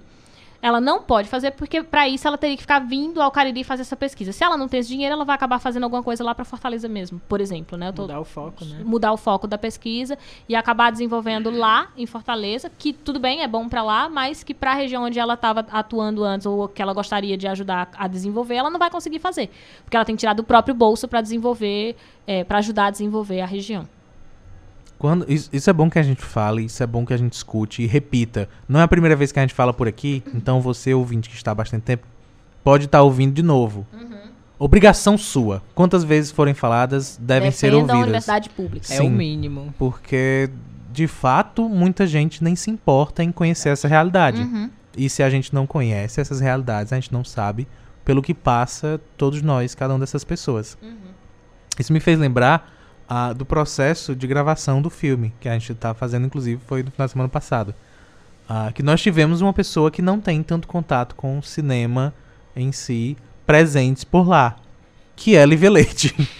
e aí, é, é, é algo que eu acho sempre interessante quando tem uma pessoa que talvez não, não, não esteja com a, com a experiência naquilo que a gente está fazendo. Não tem noção do que tá fazendo. É, Pode ok, falar. Tá bom. Então, que não tenha noção nenhuma do que a gente tá fazendo. Porque é sempre quando a gente. Quando a gente mostra como é difícil. Não é porque você tá assistindo um filme de uma hora e meia que levou uma hora e meia pra ser feito aquilo. Uhum. Ao contrário. Ah, então é bom que a gente mencione Quem bastante vê close tudo. não vê corre, né? Exato. Inclusive, a gente teve casos nessa última gravação de atrizes que ficaram o quê? Cinco, seis horas em pé no Bastante salto no alto? salto. Em pé no salto alto. E não perdi a pose, viu? Não, pra gravar. E- Beijo, Jéssica. Sim, um beijo, Não era Jéssica. parado esperando pra gravar, era gravando. Era gravando. Então é algo que dá muito trabalho de ser feito. É por isso que a gente tá falando hoje de universidade pública, a gente já falou antes de cinema. Isso precisa ser valorizado Uhum. por nós. A gente não pode ficar esperando. Ele ficou não. até uma hora da manhã, não foi? O, o primeiro dia Naquele de dia a gente ficou até uma primeiro hora. foi. Lívia Pra quem não tá lá. entendendo o que era que Lívia tava fazendo lá sem noção, eu não tava. Gente, eu não estava. Tava passando, pediu uma água. Foi. Aí Posso fica-? Não, eu tava só cobrindo e fazendo making off, porque sim, terá um vídeo no canal falando Ai, sobre como é que grava um filme, o que que acontece com o filme, quais são os passo a passo. Não tem todos os passos, porque é muito longo, mas aí, como eu pude acompanhar esses dois dias, eu gravei algumas coisas e vou soltar no canal quando eles estiverem mais próximo de liberarem o filme pra vocês assistirem. E de novo, só quem ama.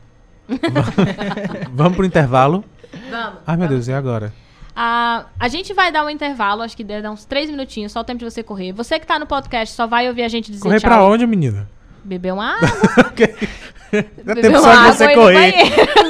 Dá tempo de pensar na água, né? Já volta. É, mas só dá tempo isso. Só, tipo, corre quando a gente parar de falar. É, você que tá no podcast, não- né? Só essa parte que vai ser interrompida pra você não ter a propaganda, mas volta rapidinho.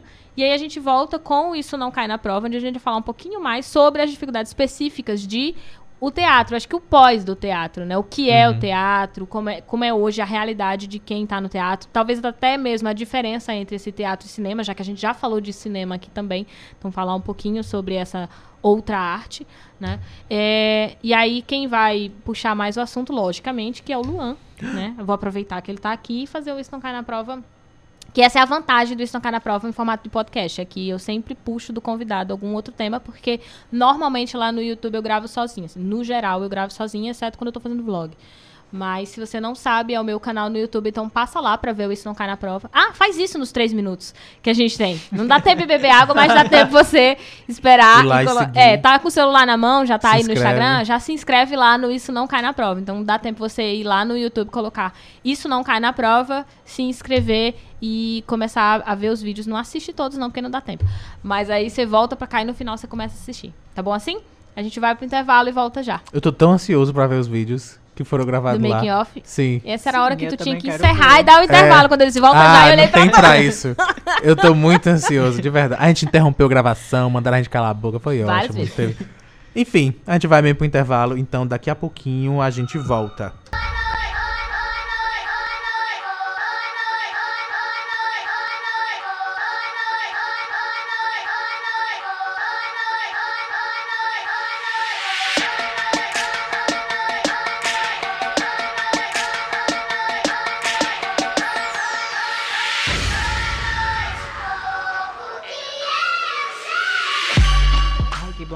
Exato. Ah, chegamos! Faz é tempo!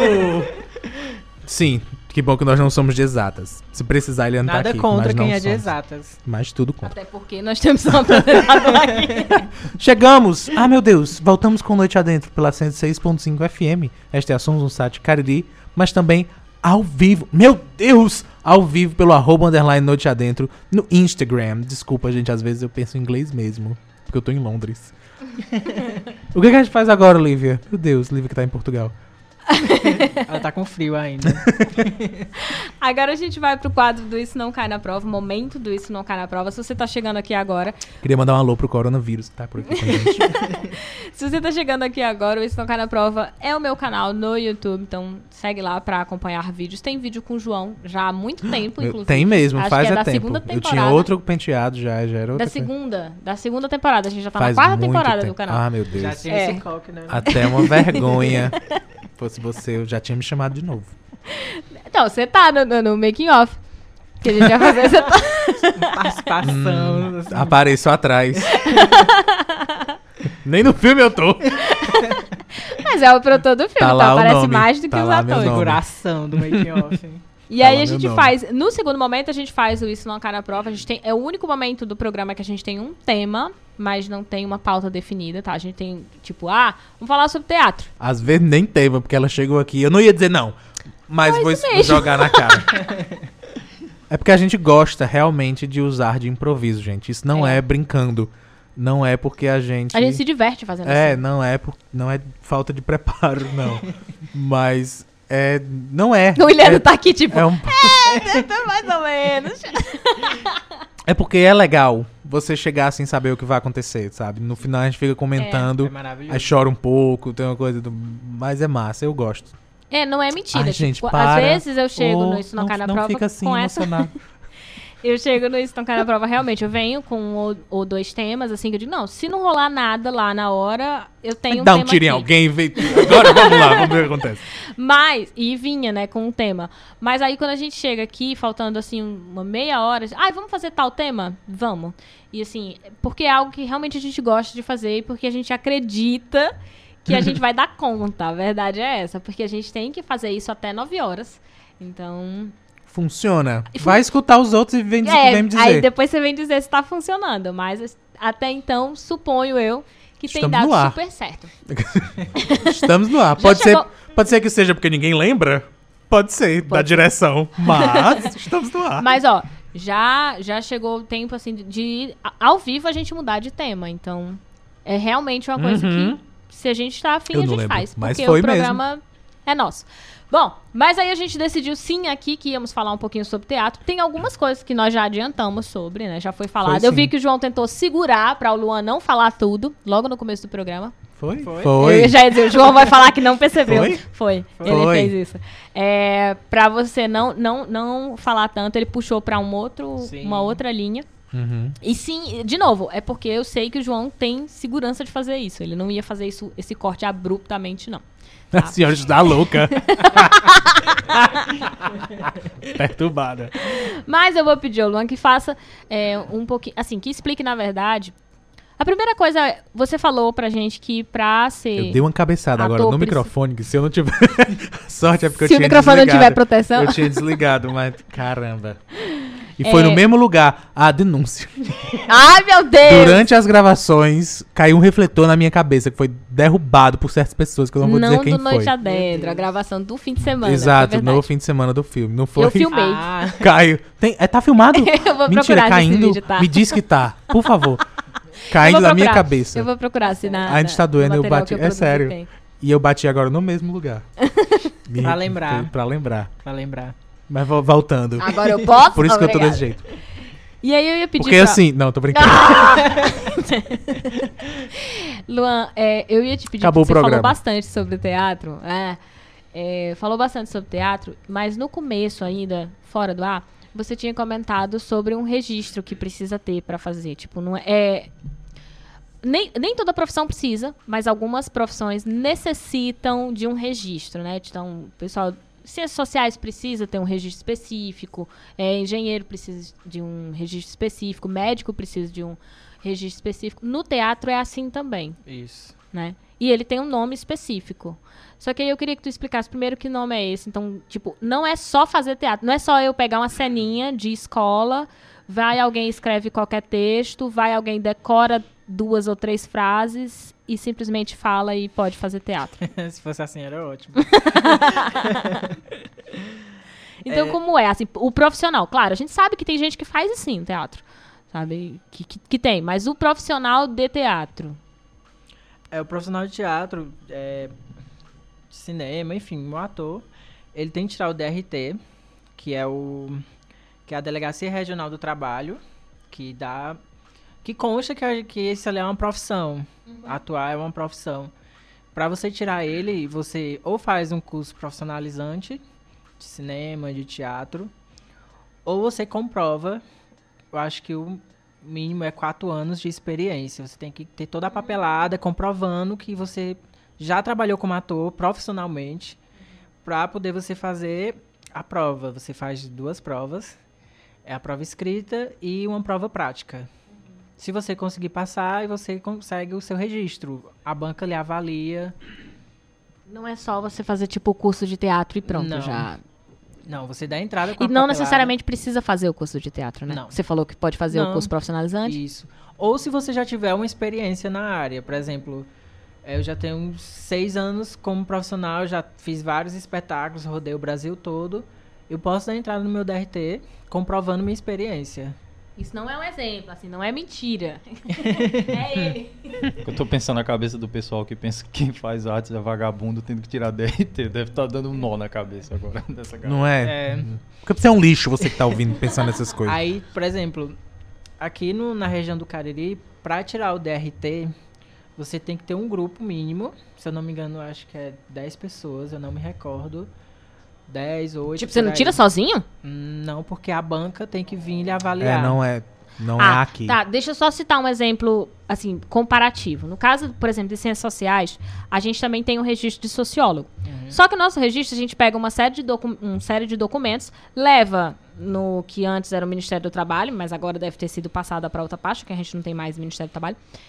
Apresenta, é feita uma avaliação que a gente não acompanha. A gente só entrega o documento, volta e vem o teu número protocolado. É, que, que É, nem isso. A, que nem a questão da, da enfermagem. A gente tira o Corém, entrega o papel e espera o documento chegar. O DRT, você entrega toda a papelada. é, você vai para avaliação com a banca. Eu não me recordo É. o número de pessoas. A diferença é porque, tipo, é, nesse caso específico do teatro, tem que haver a prática. Sim. E aí é literalmente uma banca ali assistindo, Aham. Enfim, fazer Pra algo. validar. É. assim. Que, então, Porque assim, é, não é só como documental. muitos pensam que ser ator é brincadeira, não é, é um trabalho muito sério. Por isso que eles fazem essa avaliação. A banca vem, você faz uma prova, você passou na primeira etapa, você vai para a segunda. Eles entregam textos, você escolhe um e ali você faz para ele, se entrega mesmo para que ele mostrar seu potencial. Eles vão lhe avaliar e vão dizer se você realmente é, vai receber seu DRT, seu registro profissional de ator ou atriz. Então você pode fazer, tipo, você vai lá, faz, e aí é reprovado e. Pode tentar de novo. E aí tenta de novo. Tenta de Ah, novo. tipo OAB. Tenta de novo. É. Só que com gente legal. Eu acho que muita gente chega a reprovar, eu acho por conta do nervosismo, Uhum. talvez, que atrapalha bastante. Porque Mas, na- Pode falar. mas é isso, por isso que eu sempre gosto de frisar. Se é- você gosta, existe a diferença de você gostar e de você fazer por hobby, sabe? Eu acho que quando você faz, como, encara como profissão, de certa forma se torna um pouco mais fácil. Porque a- as horas de estudo que você tem, as horas, como o João mesmo citou no filme, a gente passou horas gravando, a gente começou acho que umas 9, 10 horas gravando, foi até uma hora da manhã. Tipo, se você tá ali é porque você gosta do seu trabalho, não é um hobby.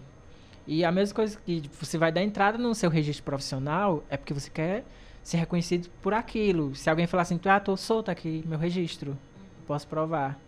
Mas também isso não quer dizer que você não tem um documento, você não é ator ou atriz. Porque eu me considero ator e eu ainda não tenho registro. E é isso. É, é- mas é, é, é realmente uma questão de, de- da cabeça, do entendimento. Você tem. Se, se torna um ator profissionalmente falando, mas de fato nasce com a pessoa. É algo que, que É, tá lá. É tipo o estudante de direito, que o pessoal chama de doutor sendo um estudante de direito. Lixo, você é um lixo, né? Tô pegando no pé, né? Ah, mas, inclusive, a, a DRT você tem para as outras classes? Bota aspas É, aí. pra Da, produção, da né? produção. Tem um- um específico para direção, tem um específico para roteiro, Tem. tem um específico para maquiagem. Então, todas elas vão indicar realmente a- aonde você se encontra. Profissionalmente. E são números de registro diferentes?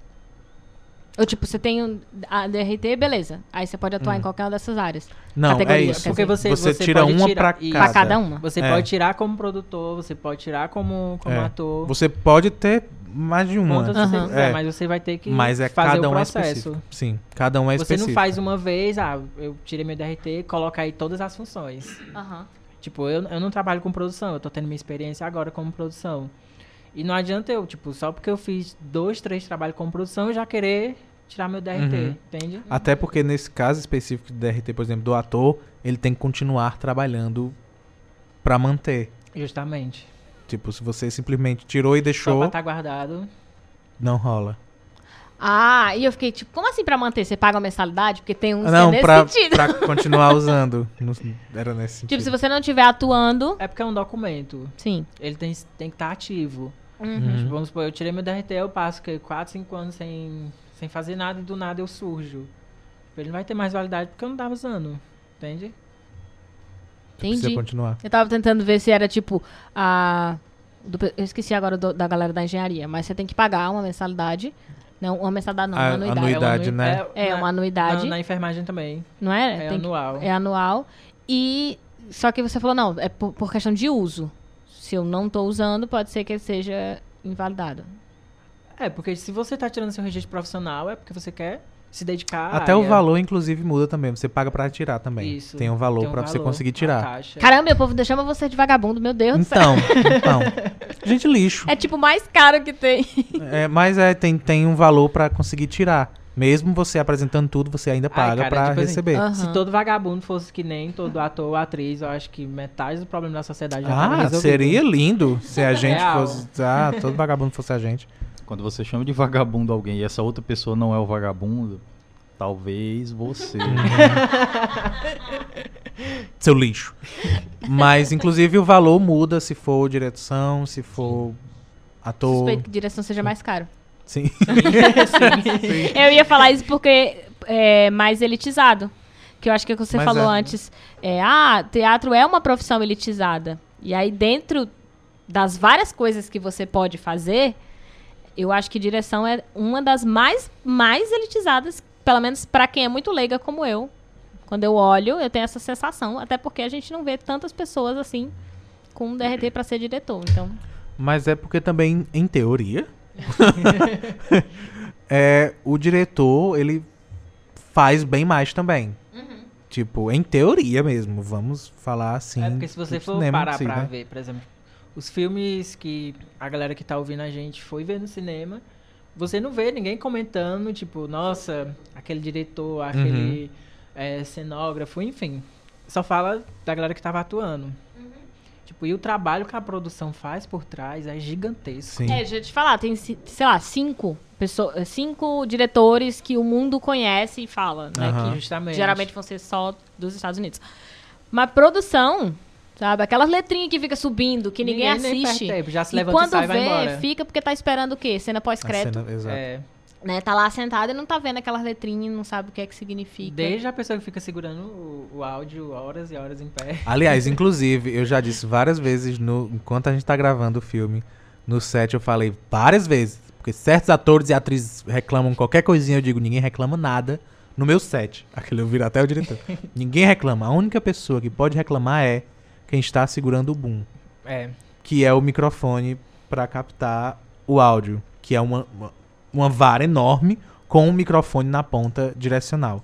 Porque aquilo é pesado pra caramba e a pessoa nunca está numa posição confortável.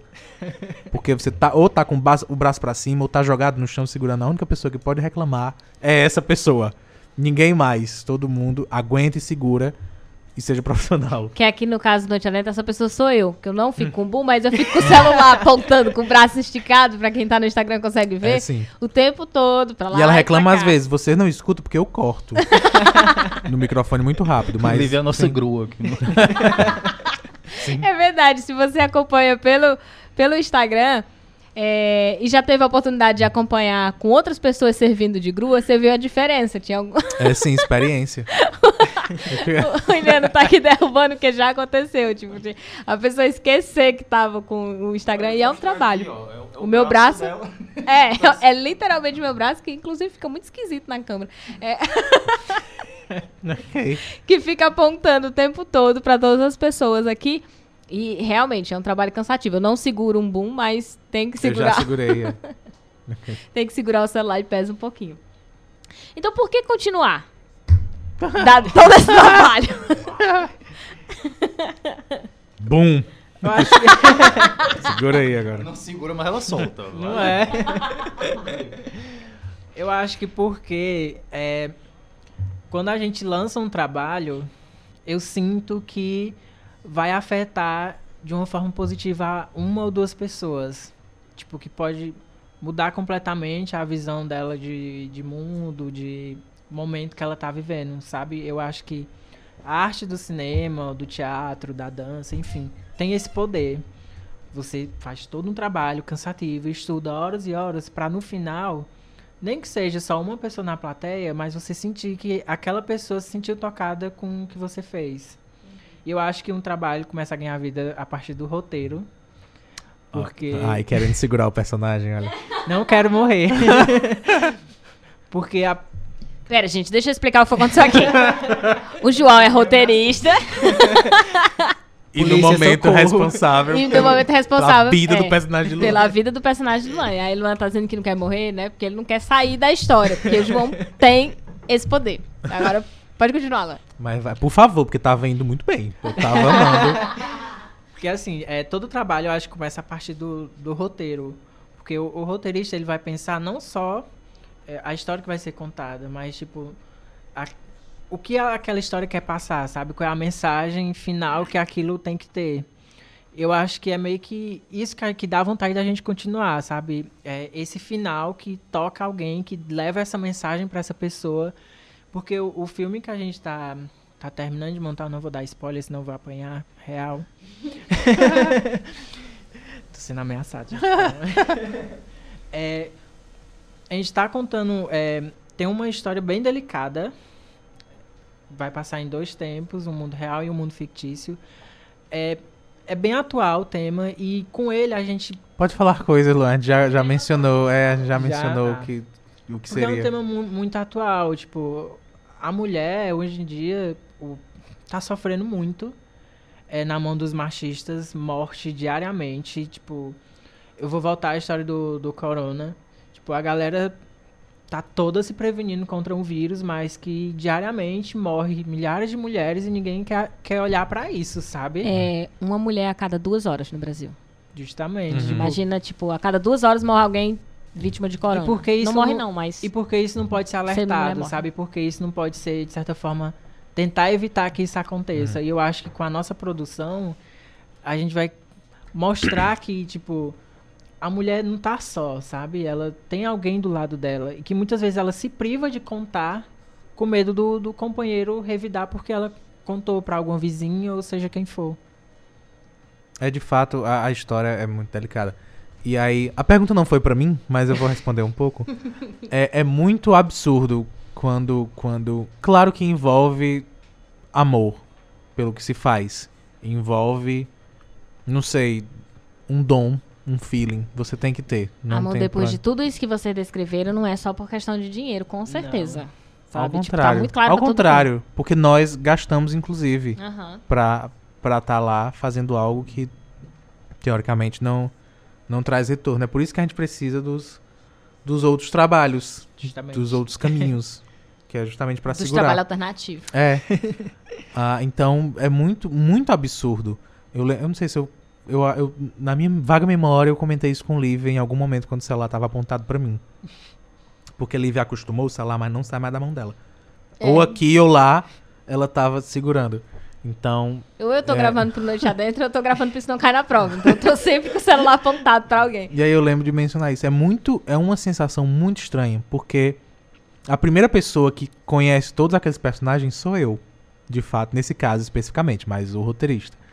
É a primeira pessoa que conhece todos aqueles personagens, que vive todos aqueles personagens, porque eu tenho, eu tenho algum trabalho como ator, mas já no passado já bastante, é, já bem no passado. Mas ainda como roteirista, você tem que viver aqueles personagens Porque a maneira de falar muda, a maneira de pensar muda. Então, antes de eu entregar para cada um deles, eu tô vivendo. Então, enxergar e perceber todo mundo colocando para viver aquele personagem que tava só na minha cabeça e numas linhas de papel é muito absurdo. Tem horas que não rola, tem horas que não rola. tem gente que é bem lixo. Inclusive, não nessa turma. Ah, não nesse grupo. Mas já aconteceu no passado, não vou citar nomes. Mas já aconteceu, inclusive eu lembrei quando a gente estava no primeiro, no primeiro bloco. Porque a gente mencionou o estereótipo que se tem de nordestino. Uhum. ah, lá no sul, no sudeste, enfim, na Globo. Nessas produções maiores. E em um outro momento, porque a gente, como fulou filmes, a gente é um produtor e vem fazendo outras coisas. No outro momento, eu escrevi personagens que eram aqui. Ah, o filme que Luan faz parte, que é As Desventuras de Ana, eles não têm um lugar específico, eles não têm uma cidade, eles não existem em um- uma situação geográfica. Ah, mas... Não estão situados num tempo e espaço específico. Não, não. Apesar de ser bem atual. Mas é, em um outro trabalho nosso, já que faz algum tempo, eu situei geograficamente um lugar aqui, na região do Cariri. Uhum. E aí um dos atores começou a falar no personagem e eu vi um sotaque carregado como eu nunca tinha ouvido. E aqueles trejeitos de eu fiquei, eu disse, isso claramente não é real. Essa pessoa aprendeu com a Globo. Sim, Sabe? porque ele, ele- usou o sotaque que ele ouve na Nas novela, novelas. tipo É. Senhora do Destino, que é uma Exato. antiga novela da Globo, que todo Não mundo é. faz referência ao, ao Nordeste, e aí Então, quando- reproduziu sendo que é não é, muito daqui. estranho de ver. Foi muito estranho de ver. Eu Se disse, caramba, um pouco tosco, né? ficou muito Um tosco. pouco, você é gentil. Muito É, tosco. Porque né? eu não sei de onde é aquele sotaque. Na verdade, eu sei muito que é uma estranho. mistura muito grande de sotaques. Uhum. Então. E é sempre o mesmo sotaque, como Aham. se o Nordeste fosse uma coisa só. É incrível como as pessoas não têm dimensão do tamanho que é o Nordeste. Justamente. Né? E às vezes não sabem os nomes das cidades. Uhum. Ou, tipo, não é que você precisa saber o nome das cidades, mas não sabem, sabe, o nome de uma capital. Porque é. é. tudo assim, ah, lá para o Nordeste, como se o Nordeste fosse, sei lá, uma cidade.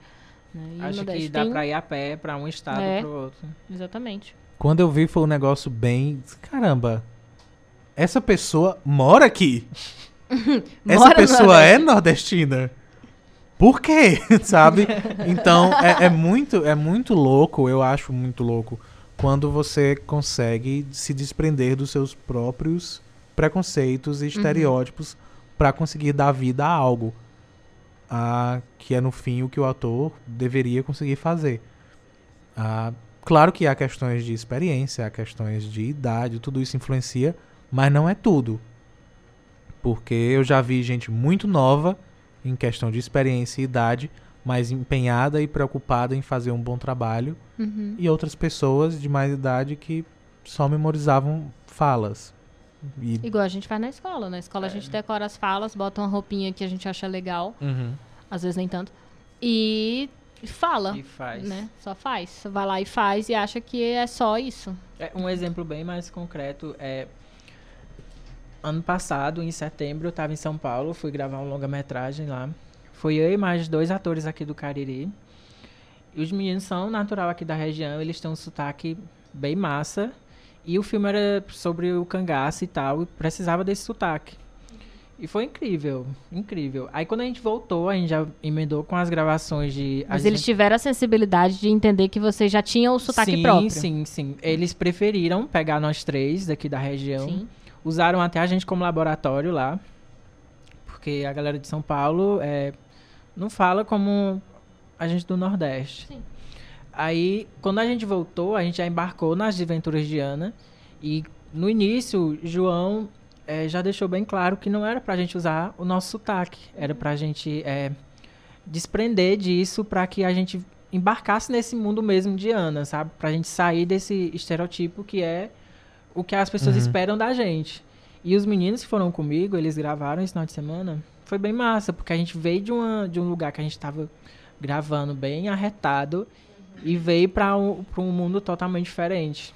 E vai muito da consciência eh, corporal, psicológica do ator, que vem toda aquela história da preparação de elenco que a gente faz antes, que Cheyenne fez com, com todo o elenco, a preparação. Pra eu, para mim, que sou do, do teatro, eu trabalho muito o corpo no teatro, que é pra aprender a se expressar. E com isso eu tenho mais esse controle. Quem embarcou agora no cinema, junto com a nossa turma, que não tem essa experiência, foi um baque, porque eles estão tentando é, se desprender disso tudo, porque eles só estão tendo experiência com, com cinema. Por isso que eu sempre disse, o teatro é a base. Se você não tiver, pelo menos, o, o curso básico em teatro, fazer cinema vai ser ainda mais difícil. Pra mim foi difícil. E pra quem não tem nenhuma noção, vai ser mais difícil ainda.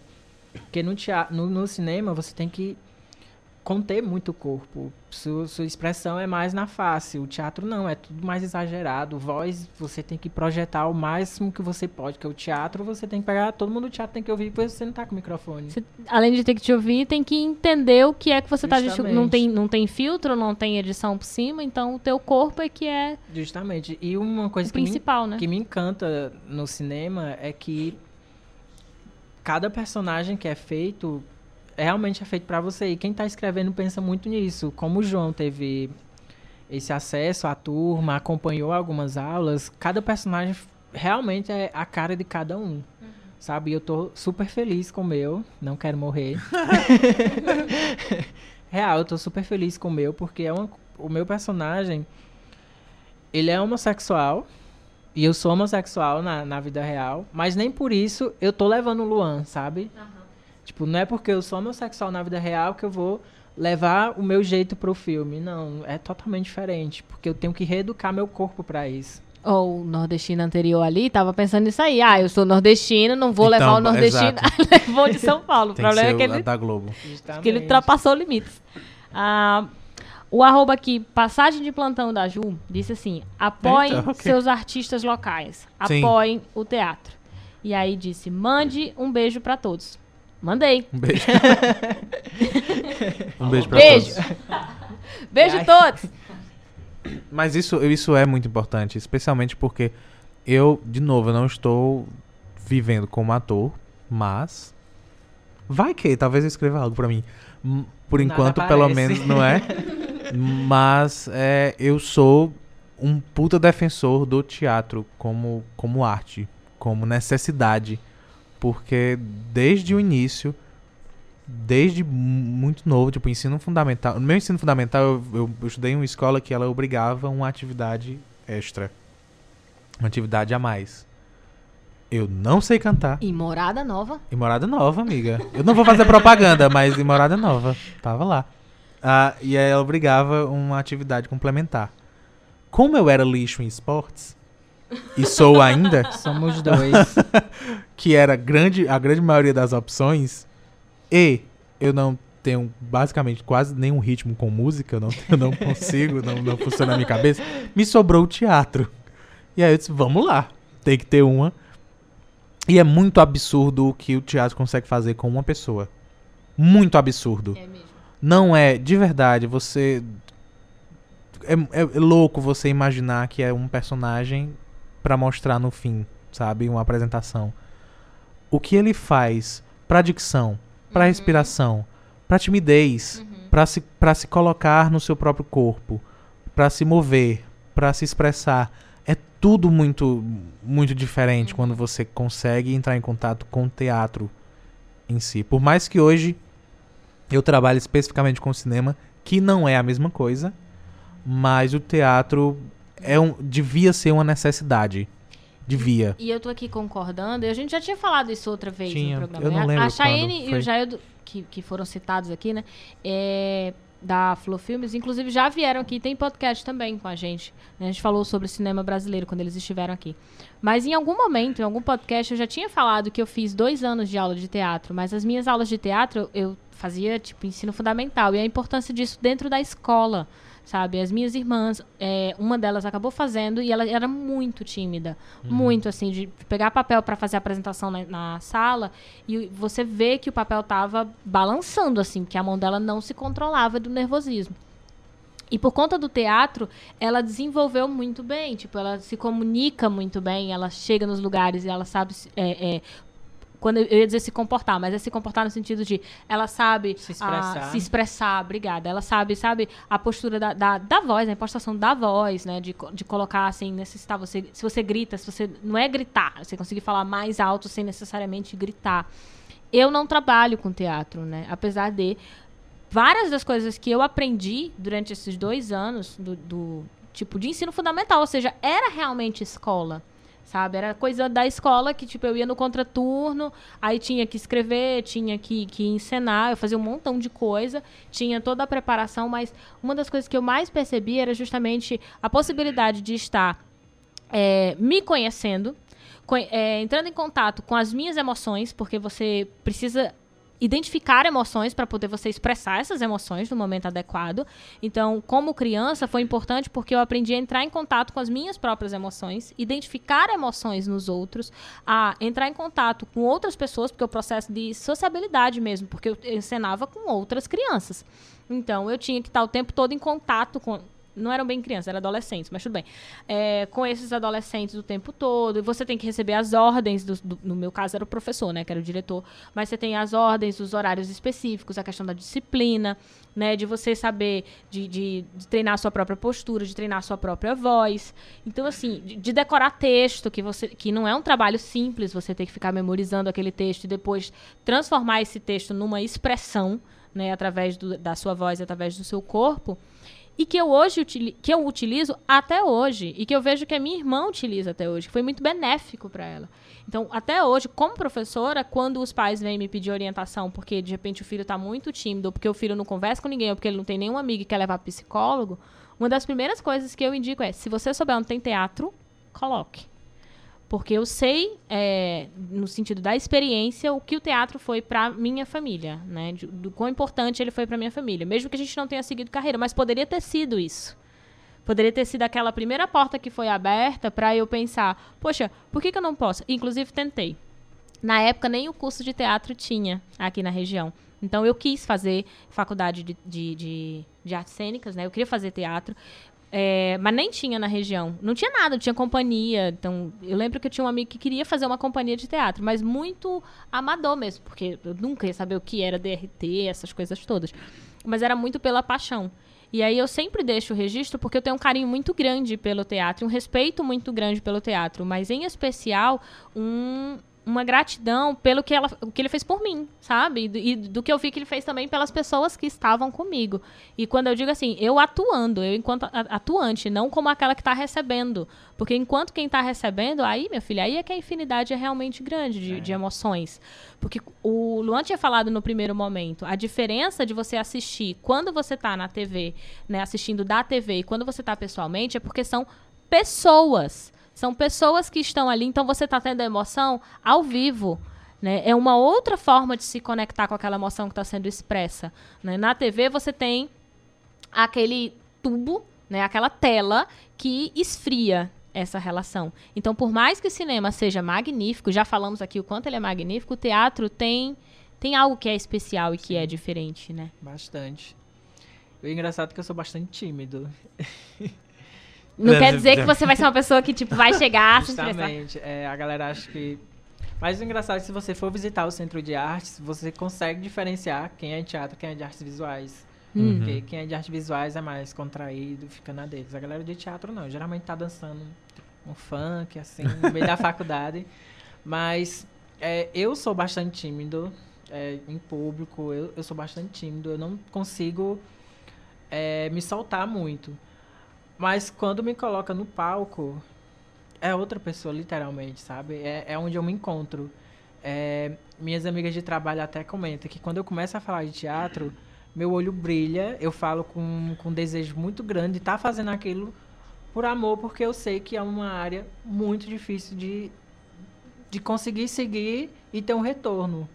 Eu faço por amor e eu quero fazer, se possível, eu quero morrer no palco, sabe? Porque eu me encontro ali. E é algo que você acaba tendo que fazer por amor mesmo. Até, até a parte de roteiro, por exemplo. Você, eu, eu tive que estudar as coisas que eu estudei pra roteiro. Primeiro que sozinho, porque você não encontra no mundo coisa assim. Pesquisar sozinhos, sozinho. E acabei tendo que estudar por livros que não eram nem em português. eu, a- o maior livro que eu usei sobre estrutura narrativa mesmo, é, sobre construção de história, foi todo em inglês. Então eu ia resumindo e depois estudando de novo, porque simplesmente não existe, não tem pra onde correr. Mas, de novo, ver aquilo no momento. Inclusive, Lívia viu o que é também uma preparação de elenco. Sim. Ah, é Gravei. algo muito absurdo. não é louco, Gravei, é ótimo. tá gravado, mas não é loucura. É maravilhoso. Você vê. Aquilo Larissa, amiga, eu constru- sei que você tá traumatizada, mas você vai ficar bem. Meu Deus, um dia a gente tem que trazer Larissa no programa, só Sim. pra eu pedir desculpas. Não, aí do nada soltar a música dela, ela já despenca. É, só pra eu poder pedir da desculpas. preparação de elenco é muito forte. É, pra quem não acompanhou, Larissa, houve um- uma nota da música e ela começou a chorar na preparação. É. E eu tava filmando na hora que ela tava chorando e eu tava chorando junto. Que eu ia falar isso que você falou do, do, do seu olhar, né, que, que, que brilha.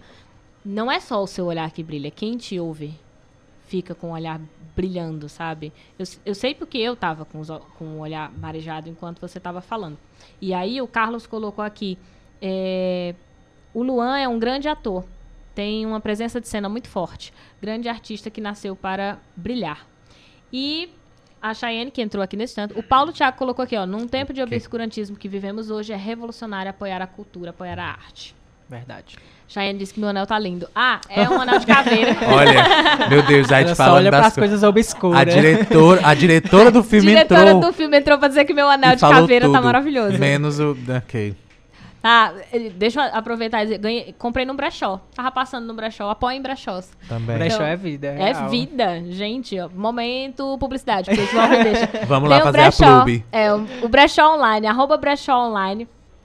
É, você encontra as peças aqui no Cariri de roupas masculinas, femininas, tem, a peça, tem peça até pra casa. E é da minha É irmã. arrasou. Maravilhosa. Então, assim, brechós são vida. E eu encontrei esse anel no brechó, tá disponível, tá, Shane? Se quiser usar, fica à vontade. E é isso. Se quiser adquirir, não é pra Não, eu usar. empresto. Se quiser adquirir, Eu amo. não joga. Foi baratinho, porque eu achei no brechó. Sim, E a é gente vai isso. precisar encerrar, né? Ai, meu Deus. Eu acho que a gente conseguiu falar, ou pelo menos encantar um pouco quem está nos ouvindo que de repente não tem experiência sim. nenhuma, nunca viu. Vá ao teatro. Né? Nós temos espaços de teatro gratuitos aqui. É, o Ainda BNB temos o é um BNB, então ocupem o BNB. Né? O- Verdade. O, BNB, o Centro Cultural do BNB, né? Então, que sempre, que tem aí mais de 10 anos, eu acho. Eu não lembro quantos anos o BNB tem aqui na região. Mas eu sei que são mais de 10 anos, assim, trazendo o teatro de forma gratuita. O SESC tem peças de teatro também. Né? E Oficinas também oficinas, de teatro. Né? E aí tem os coletivos também que fazem teatro Sim. na rua, né? Então, enfim, temos várias formas e muitos deles são gratuitos. Os que não são gratuitos ainda são muito baratos, Sim. sabe? A grande maioria. A gente não tá morando em um lugar onde teatro é uma coisa cara. Hoje né? em dia tá bem acessível a arte. Tipo, só falta mesmo o interesse. Uhum. E, É- e demonstrar esse interesse. não adianta também. Geralmente na, na pensar isso no universidade a programa. gente faz é, amostra didática, que é resultado da, que nós alunos fazemos dentro da disciplina de práticas de teatro. A gente convida a comunidade para ir, é gratuito, mas pouca, tipo, a porcentagem que vai é muito pouca. Porque, tipo, É a mostra de teatro que o Carlos está dizendo aqui. Mostra de teatro na Urca. Isso. Ah, pronto. eu aproveito que eu já ia divulgar. Tipo, a, a comunidade tipo, não se interessa em ir, porque o que é que eu vou fazer na universidade onde tem um monte de adolescente que só quer fazer. é, como é que eu posso dizer? Eu- eu- cuidado, cuidado aí, cuidado da palavra. Não sei, eu não sei como é, mas. Não leva a, a gente a sério, sério, acho que é né? um monte de adolescente que só tá fazendo bagunça, mas não. Aham. Tipo, A cada. palavra é balbúrdia. Isso. É isso que as pessoas Isso. acham que tá fazendo. Foi- bem essa E, palavra, tipo, inclusive. e cada trabalho tem um significado tão lindo que, tipo, traz um significado maravilhoso. Mas é. Não sei se é a palavra certa, mas eu vou usar de novo. A gente tem que aprender a reeducar essa comunidade, Uhum. a, a elas, a elas verem o, o teatro, a arte, a dança como algo que é essencial Uhum. pra, pra, pra gente, sabe? É, uma parte desse programa, na verdade, uma das nossas responsabilidades é essa também, é de aproveitar o espaço que a gente tem no rádio e poder disponibilizar para as pessoas momentos como esse, de conversar um Verdade. pouco e de ouvir um pouco sobre o teatro, para que as pessoas pensem, poxa, eu tenho. Então, assim, eu, eu preciso ir, né, tá- sabe? O acesso tá lá. A gente tem sim que dar acesso, a gente tem que dar oportunidade. Mas a gente também precisa consumir. esses espaços, sabe? Ocupar esses espaços para poder garantir que esses acessos continuem. É o espaço que é do povo, né? Exatamente. E aí, É ah, obrigação mesmo, né? encerramos Leia. com a arte salva vidas, que a Ju falou aqui. E salva. E salva mesmo. E, inclusive, eu De estou contando. Sim. Contando. Bastante. Você tem a obrigação de consumir, eu estou contando. Porque a quantidade de pessoas, todo mundo que eu mostro e menciono o filme, diz: Ah, quando estrear, me chama. Se eu chamar e a pessoa não for, vai nascer frieiras e micoses. Eu estou rogando pragas. Porque é isso que devia acontecer com você. Não adianta você só achar bonito e dizer que apoia no Instagram e fica É. por isso mesmo. Tem que sair no mundo. E eu vou além, inclusive, porque por momentos de atualidade, não é. Nós não estamos no momento ideal para aglomerações. E muita gente num lugar só. Uhum. Ainda assim, tem maneiras de se apoiar. Você pode muito bem Hum. Não vai sair nas quase redes ninguém, sociais. menino, pro negócio de teatro. Não, Não, vai ter então aglomeração. essa é essa a minha questão, sabe? Independente disso, você consegue apoiar, É. nem que seja de novo, é, é, vai na rede social, Uhum. apoia não só é, é, trabalhos, peças, mas os atores em si. Sim. Segue o pessoal por aí, é, curte, comenta, E sabe? divulgar o Isso trabalho ajuda. também não Sim. custa nada. É, Não exatamente. custa compartilhar um stories, não custa não compartilhar uma postagem, não custa nada pra você, Aham. nada. Porque nem a internet você paga, quem paga é sua mãe, seu lixo. então não custa literalmente nada. Por que não? De verdade. É a gente tá falando desde o início do básico. É só o É mínimo. Básico, é o mínimo Básico, que você pode básico. fazer. Vamos resumir. Falamos sobre o quê? O mínimo. O mínimo. Mínimo. Ai, é que eu já li o nome do arroba todinho, então vou chamar de Ju. É... Ela colocou assim, ó. Temos grandes artistas plásticos que foram descobertos nos CAPs. E aí, se essa frase tivesse sido dita no começo desse programa, rende mais, um Mais, programa pra mais, gente falar. mais. Então eu acho que são traduz mesmo. bem a ideia de, que ela tinha dito antes, né? Que a arte salva vidas. Ela disse que tem uma filha que é artista plástica e sabe como é, é um universo encantador. É. Então, é- ela tá dizendo assim, né, literalmente Sim. salva vidas. Bom, é, eu quero agradecer você que nos acompanhou e agradecer principalmente ao Luan por ter topado vir aqui. Né? A gente está indo para o fim do programa, mas até então eu preciso dar a palavra para para ele poder se despedir, agradecer, cobrar, mandar arroba, divulgar, beijo, o que for.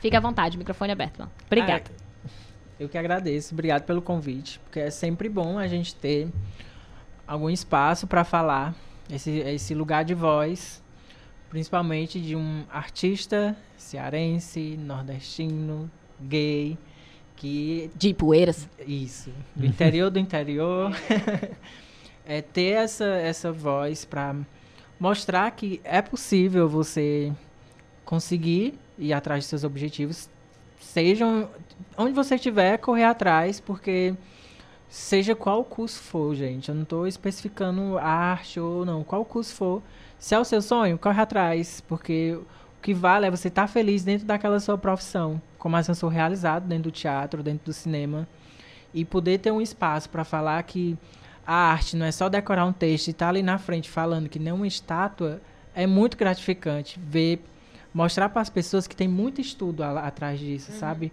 Você passa noites e noites estudando, assim como o João passou meses estudando para tentar montar um roteiro. A gente passou meses estudando personagem. E eu sou muito grato por esse espaço de voz que a gente comentou da universidade, do sufoco que o curso de artes passa diariamente. E é isso, muito obrigado e espero voltar sempre, tá? Não me mate, João. Você está ouvindo, por favor, não fique preocupado. O roteiro está escrito. Quer o spoiler? O personagem de Luan não vai morrer. não acontece isso no filme. Então, tranquilizados. E é isso. E ok. Eliano. Ele tá aqui ainda. Suas, suas despedidas, cobranças. Ah, beijo por pro hora nada, coronavírus. o pessoal tá em dia comigo. ah, é? Só tenho que agradecer o Luan. Pois assim, espera a minha hora. falado, Não. é, não mata o personagem dele, tá? Não, Vai gente, botar eu plot twist e matar. Talvez eu não mate matou. só por causa disso agora. Ah, tá. Entendi. Do nada chegar a bruxa. Eu só tenho que agradecer a ele, é como o Lívia tava falando. É, teve horas que a gente ficou em silêncio mesmo, e não era só dando espaço pra ele falando, era porque era bonito ficar Uhum. ouvindo vocês falando Né? da área e tal. Então, obrigado. No- né, novamente por estar aqui e por compartilhar com a gente o máximo de informação possível que a gente consegue colocar nessas 2 horas e 20 minutos. É pra ser duas horas, amigo, não é pra ser... Não é pra chegar nos Não diz essas Sempre coisas, tem 10 não. minutos. Fica sempre gravado, tem 10 amigo, Minutos, não diz tem essas 10 coisas, não. minutos. Vou passar pra Mas Globo, enfim, é né? emocionante. Ilia- Iliana é de exatas. A gente emocionou. Não é? Não tem 20 minutos, é que a gente entra atrasado, mas são duas horas. Livia Milk. Ai, desculpa, gente, pensei em inglês.